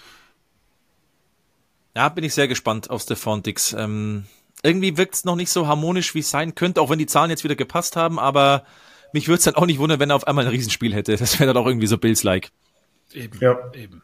Genau, so sieht's aus. Also welches Gesicht wir sehen werden, erfahren wir dann bei der Bills Offense am Sonntag um 19 Uhr mit Vanja Müller und Chris Putz. Danke, dass du dir Zeit genommen hast, Vanja. Ich äh, oder wir wünschen dir auch eine Dank. gute Anreise natürlich dann am Sonntag, wenn's äh, losgeht. Und ja, ich glaube, da sind wir am besten im Bilde. Ja. Es liegt an euch, euch, Deutsche Bahn. ja, no, no pressure. Eine Preview steht noch aus, ein Spiel steht noch aus und das ist eigentlich vom Papier auch ein Knaller und wir kennen es aus Frankfurt. Die Miami Dolphins bei den Kansas City Chiefs. Wir hätten das gerne mit Jo Ulrich, äh, dem Experten, dann am Wochenende besprochen. Tja. Der ist aber noch auf den Malediven, der feine Herr. Klar, kann man natürlich so als Trainingslager mal einwerfen. Ja. Aber wer kommentiert denn die Partie? Ein gewisser Flo Hauser. Ja, Flo, dann machen wir Hallo. das einfach und du bist äh, quasi unser, unser Experte. Und ich sag's mal so, die zehn Minuten laufen, jetzt. jetzt. Flo Hauser, okay. you are on the clock. Ich wollte noch etwas äh, außerhalb da sagen. Wenn man natürlich auf den Malediven Urlaub macht und dann so ein Spiel kommentiert, wo minus 14 Grad sein werden und durch oh, ja. Wind irgendwie minus 25 gefühlt, alleine das wird schon ein, ein, ein wichtiges äh, Thema sein für die Miami Dolphins im Arrowhead. Es ist die Rückkehr von Tyreek Hill äh, nach Kansas City, da das Spiel, Christoph hat es gesagt, der das erste in Frankfurt war ja, also es gibt viele, viele Storylines. Ähm, für die Dolphins, glaube ich, vor allen Dingen das Wetter ein Thema. Und wenn es nicht das Wetter ist, dann sind es die Verletzungen. Also die Dolphins ja, sind grotesk. tatsächlich, ja, ich weiß nicht, wie du das siehst, aber tatsächlich von, sage ich mal, auf Augenhöhe, weil die Chiefs-Saison jetzt auch nicht so überragend ja. ist, ist jetzt sind die Chiefs gerade mittlerweile totaler Favorit. Ähm, äh, ich frage dich gleich was dazu, aber ich habe es mir extra nochmal rausgeschrieben. Bin ich kurz aus dem Bild rausgehüpft. Ähm, gerade auf Linebacker-Position, was da jetzt noch passiert ist, also da sind jetzt Jerome Baker raus, Andrew Van Ginkel und Cameron Good. Und jetzt haben sie Justin Houston geholt, äh, Bruce Irvine und äh, Malik Reed noch für den Practice Squad. Also komplett verändertes Team und das ist natürlich für so ein Playoff-Spiel überhaupt nicht gut, ne? Also wenn du natürlich A, Verletzungen hast und B, jetzt Leute dabei hast, die dich noch gar nicht wirklich kennen. Ja, vor allem, das waren jetzt ja nur die Spieler, also die im Pass Rush aktiv sind. Es ja, nur, noch, nur, äh, genau, nur Linebacker-Position gerade. Genau, Hollands, ja. der mit Knieproblemen noch fraglich ist, da hat man ja. schon die Hoffnung, oder ich glaube, das wird dann klappen. Du hast ja Waddle, der raus war mit einer Knöchelverletzung, Mostert, der nochmal gefehlt hat mit Knie ja. und Knöchel. Tour ähm, leicht Howard, selbst. Ähm, mit, der, mit der Fußverletzung, klar, der ist äh, wohl out, hat äh, McDaniel schon verlauten lassen. Connor Williams, der Center mit einer Knieverletzung auf IR. Jetzt eben, was du schon gesagt hast mit Bradley Chubb, was wir schon wissen, Jalen Phillips. Ja. Und ganz früh in der Saison vergisst man immer, Isaiah Wynn, der Left Guard, ist ja auch schon ewig lange raus. Also die mhm. Verletzungssituation ist grotesk, dass jetzt ein Van Ginkel, ein Baker, ein Good auch noch raus sind. Also es ist bitter. Es ist so bitter, weil so ein tolles Spiel an sich wäre und wir eigentlich übers Wetter reden und über die Ausfälle. Und das ist hart. Ja. Das, das ist es nämlich, weil ähm, das kann ein gutes Spiel sein. Ihr habt es in Frankfurt ja mit Sicherheit mitbekommen. Ich meine, hier spielt äh, äh, die die die die beste ähm, oder die die zweitbeste Offensive, was Punkte machen betrifft. Es spielt die beste Total Yards Offensive und es spielt die beste Passing Yards Offensive und die Kansas City Chiefs. Klingt irgendwie komisch, weil das war die letzten Jahre eigentlich äh, genau andersrum, dass die Kansas City Chiefs in dieser Statistik überall vorne sind. Aber die Dolphins machen uns so viel Spaß mit der Motion, mit dieser Offensive um Tua Tango Vailoa. Und da wollte ich eigentlich in unserer Vorschau hier, Christoph, sagen, das finde ich das spannendste Matchup. Wie viel Motion gehen die mit? Wie viel hat man aus Kansas City Chiefs ähm, Sicht nur aus der Defense gelernt im ersten Aufeinandertreffen in Frankfurt, auch wenn man es gewonnen hat? Ähm, aber trotzdem wurde es ja dann hinten raus nochmal eng. Das ist für mich ein Matchup, war richtig gut. Dann genau, ein bisschen knackiger. Richtig. Ja, das ist so ein Matchup, wo, wo ich eigentlich genau drauf schauen wollte. Aber wie gesagt, äh, Wetter und Ausfälle ist so der Schatten darüber, dass die Chiefs sich eigentlich nur selber schlagen können, oder? Wie siehst du das? Ja, also unter normalen Umständen hätte ich auch gesagt, die Chiefs werden Probleme bekommen. So muss man ehrlicherweise sagen, wer soll denn irgendwie ja. Druck auf Patrick Mahomes machen? Also Melvin Ingram ist jetzt sein bester Pass-Rusher. Der macht sein neuntes Playoff-Spiel. Ähm, das ist ja schon ein guter, da war mal ein richtig guter. Die ganz großen Zeiten sind auch vorbei. Dann hat Kansas City noch eine O-Line, die das gut macht. Die haben nur 28-6 zugelassen. Da ist nur Buffalo besser. Und du warst eigentlich jetzt nur noch, wenn wir ganz ehrlich sind, bei den Dolphins, Christian Wilkins und ja. Zach Sealer, die das an der Line richtig, richtig gut machen, das ganze Jahr über schon. Aber Absolut, das war's ja. dann ehrlicherweise schon. Patrick Mahomes in Frankfurt auch in Woche 9 in der cleanen Pocket hat er sechs Pässe nicht angebracht, 177 Yards und zwei Touchdown-Pässe. Hm. Und er wird eine cleane Pocket bekommen, weil ich nicht weiß, wer Druck machen soll auf, auf ja. Mahomes. Äh, da ist er eh in dieser Saison, klar, es ist Patrick Mahomes richtig gut, 22 Touchdown-Pässe bei sechs Interceptions, wenn er Zeit hat, wenn er da clean in der Pocket sich bewegen kann. Und da sehe ich tatsächlich einfach keinen Konterpart bei den Dolphins. Wer soll das sein? Ja, die Frage wird halt wirklich sein, ist es das Spiel, was die Kansas City Chiefs natürlich auch zu Hause, es wird stimmungsvoll sein, die kennen das alles, ähm, es ist Playoff-Time, das kennen die Chiefs auch, äh, mehr als äh, einige Dolphins-Spieler vielleicht. Ähm, wird das vielleicht so ein Spiel sein, wo die Kansas City Chiefs sich tatsächlich rehabilitieren, auch mit ihrer Offense, Stichwort Drops, Stichwort äh, sich ärgern über sich selbst, irgendwie auch Travis Kelsey ist ja gar nicht in, in Spielen in den letzten Wochen, muss man auch ehrlicherweise sagen, ähm, auch statistisch überhaupt nicht äh, und auch im Blocking nicht. Ähm, das könnte wirklich so ein Spiel werden, wo die Saison für die Chiefs irgendwie neu losgeht und das natürlich in der ersten Playoff-Woche. Das ne? könnte aber also, Umständen auch so ein trügerischer Sieg sein, weil das eben ja. nicht die Dolphins sind, die wir eigentlich aus dieser Saison auch kennen. Richtig. Angenommen, du schlägst die Dolphins, egal wie, ist es jetzt noch kein Qualitätsmerkmal, dass du mit den Ravens etc. mithalten kannst, weil diese Dolphins einfach so zerrupft sind, es tut im Herzen weh, die so viel Spaß gemacht haben in dieser Saison, dann so zerrupft sehen zu müssen. Denn ich finde auch, dass Tour jetzt nicht im Moment in absoluter Topform ist. Hängt natürlich nee. mit den Verletzungen zusammen, brauchen wir nicht reden. Auch aber er leicht angeschlagen, ne? Muss genau, das ist auch noch ein, ein Thema. Ähm, aber du siehst schon, dass er, und das ist gar keine Kritik an ihm, das werden jetzt die Dolphins-Fans nicht gerne hören, schon auch abhängig ist von seinen Mitspielern und halt dann nicht der Spieler ist wie ein Mahomes, der es halt selber, tatsächlich selber ja. einfach entscheiden kann. Das ja. ist Tua nicht. Da trete ich jetzt ein paar auf die Füße. Du hast Age noch, der auch gegen die Bills fantastisch gespielt hat. Also der Dude ist ist ja. unfassbar. Aber diese Offense wäre so harmonisch, wenn alle dabei wären. Es sind halt nicht alle dabei. Tyreek Hill zum Beispiel, zwei, drei Drops da gegen Buffalo kennt man von ihm auch nicht, ist auch nicht bei 100 Prozent. Auch das ist gewesen, die Story, ja. ja. das ist die Story, dass sie einfach nicht so spielen können, wie sie es mhm. gerne wollen würden, was super zum Anschauen wäre.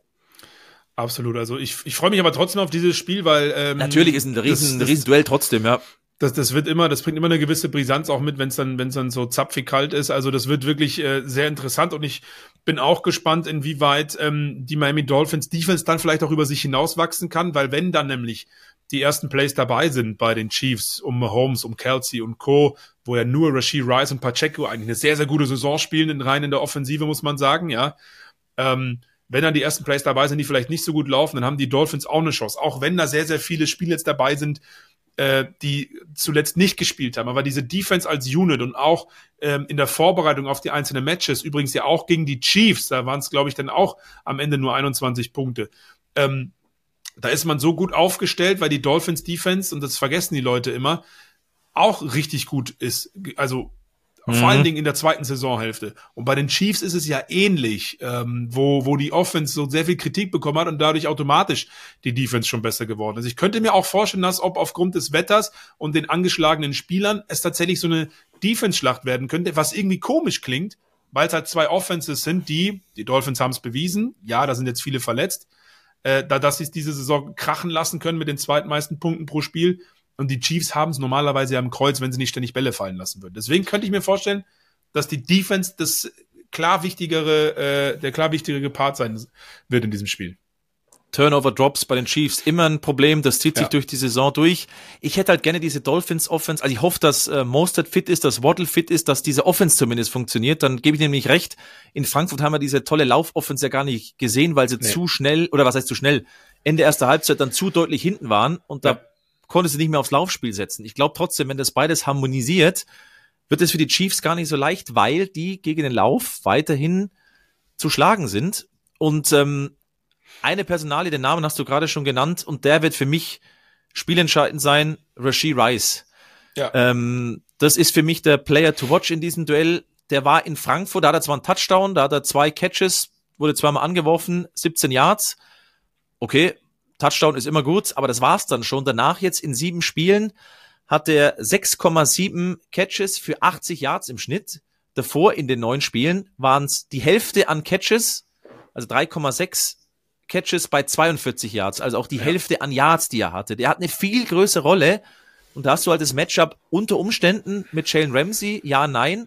Rice ist zu fast 50 Prozent im Slot, da ist eigentlich ja der Kollege Ramsey nicht aufgestellt, aber dadurch, dass die so zerrupft sind, Vielleicht ziehen sie, können ihn den in den Slot ziehen, damit Rice eben von Ramsey rausgenommen wird. Der hat in der ganzen Saison nur 14 Snaps im Slot gespielt. Jalen Ramsey. Ich bin da sehr gespannt, was die Dolphins, was Vic Venger da hm. dagegen, dagegen machen wird. Da bin ich wirklich sehr, sehr gespannt. Ja, zumal auch die Dolphins, äh, wenn sie eine Schwachstelle haben in der Defense, meiner Meinung nach, dann ist es ja häufig auch in der Passverteidigung gewesen und ähm, ja, die Chiefs sind immer noch trotz der ganzen Drops die sechstbeste Passing Offense der Liga und auf der anderen Seite finde ich es da eben äh, sehr interessant, weil die Chiefs Defense eben im Pass verteidigen richtig gut war. Das haben wir auch in Frankfurt gesehen. Da haben wir McDuffie ständig thematisiert. Da kann ich mich dran erinnern, mhm. als wir das kommentieren. Das durfte ich ja auch kommentieren. Ja, wie der, Spiel, ja. ja, wie der, wie der Zufall es will.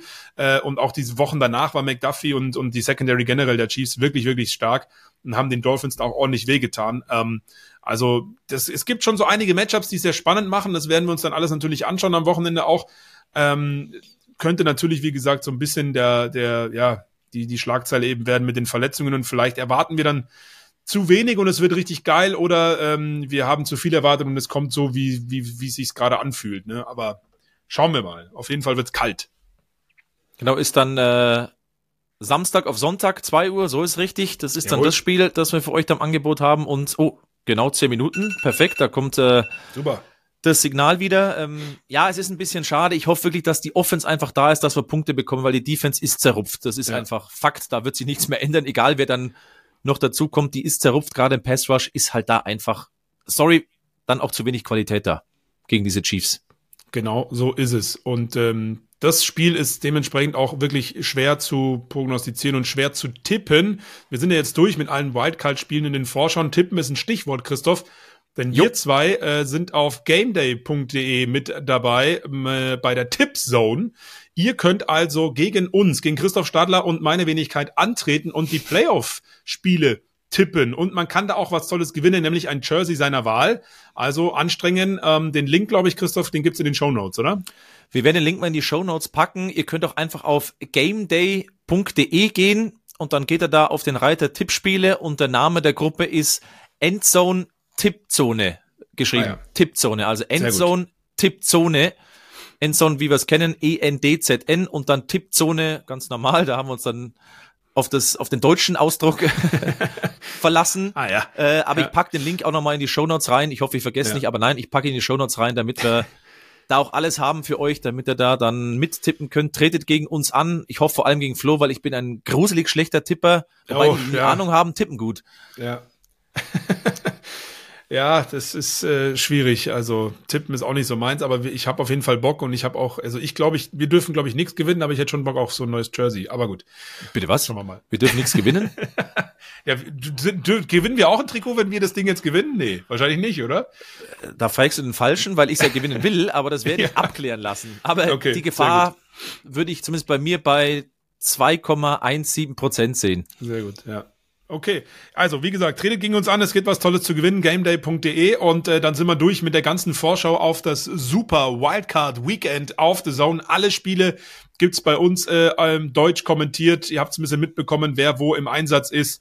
Äh, los geht's am Samstag um 22.15 Uhr mit den Browns bei den Texans, dann die Dolphins bei den Chiefs in der Nacht von Samstag auf Sonntag gegen 2 Uhr. Am Sonntag dann zu gewohnter Uhrzeit die Steelers gegen die Bills. Im Anschluss ab also 19 Uhr, 15, gewohnte genau, Uhrzeit, 19 Uhr. 19 Uhr. Ja. dann äh, im Anschluss 22.15 Uhr die Packers bei den Cowboys. Sunday Night Football sozusagen dann 22.15 Uhr. Habe ich gesagt. Jetzt hörst du mir ah. nicht mehr zu. dann okay. Sunday Night Football gegen 2 Uhr, also Montag 2 Uhr Rams bei den Lions und dann sozusagen Monday Night Football um Viertel nach zwei in der Nacht von Montag auf Dienstag die Eagles bei den Tampa Bay Buccaneers. Und ich finde, um es als Abschluss nochmal zu sagen, Christoph, alle Spiele geben ordentlich was her. Ich glaube, wir haben viele tolle äh, Storylines euch mitgeben können und auch uns, dass wir da eine Menge Spaß haben werden und auch hoffentlich spannende Spiele erleben. Ich tippe schon mal zwei Upsets. Ich sage aber nicht welche. Okay, okay, gut. Werde ich mir bei Game Day dann angucken. ja, genau, da kannst du es wirklich anschauen, ja. ja, genau. Nee, äh, also hat großen Spaß gemacht. Nochmal an alle, die dabei waren, auch allen, die äh, hier äh, dann im Einsatz sind für die jeweiligen Spiele. Viel Erfolg, auch viel, viel Spannung. Und ähm, ja, Christoph, dann sehen wir unser Wochenende, würde ich sagen. So machen wir das. Äh, euch eine schöne Wildcard-Woche oder ein schönes Wildcard-Wochenende mit viel, viel, viel Football. Endzone, der The Zone NFL Talk.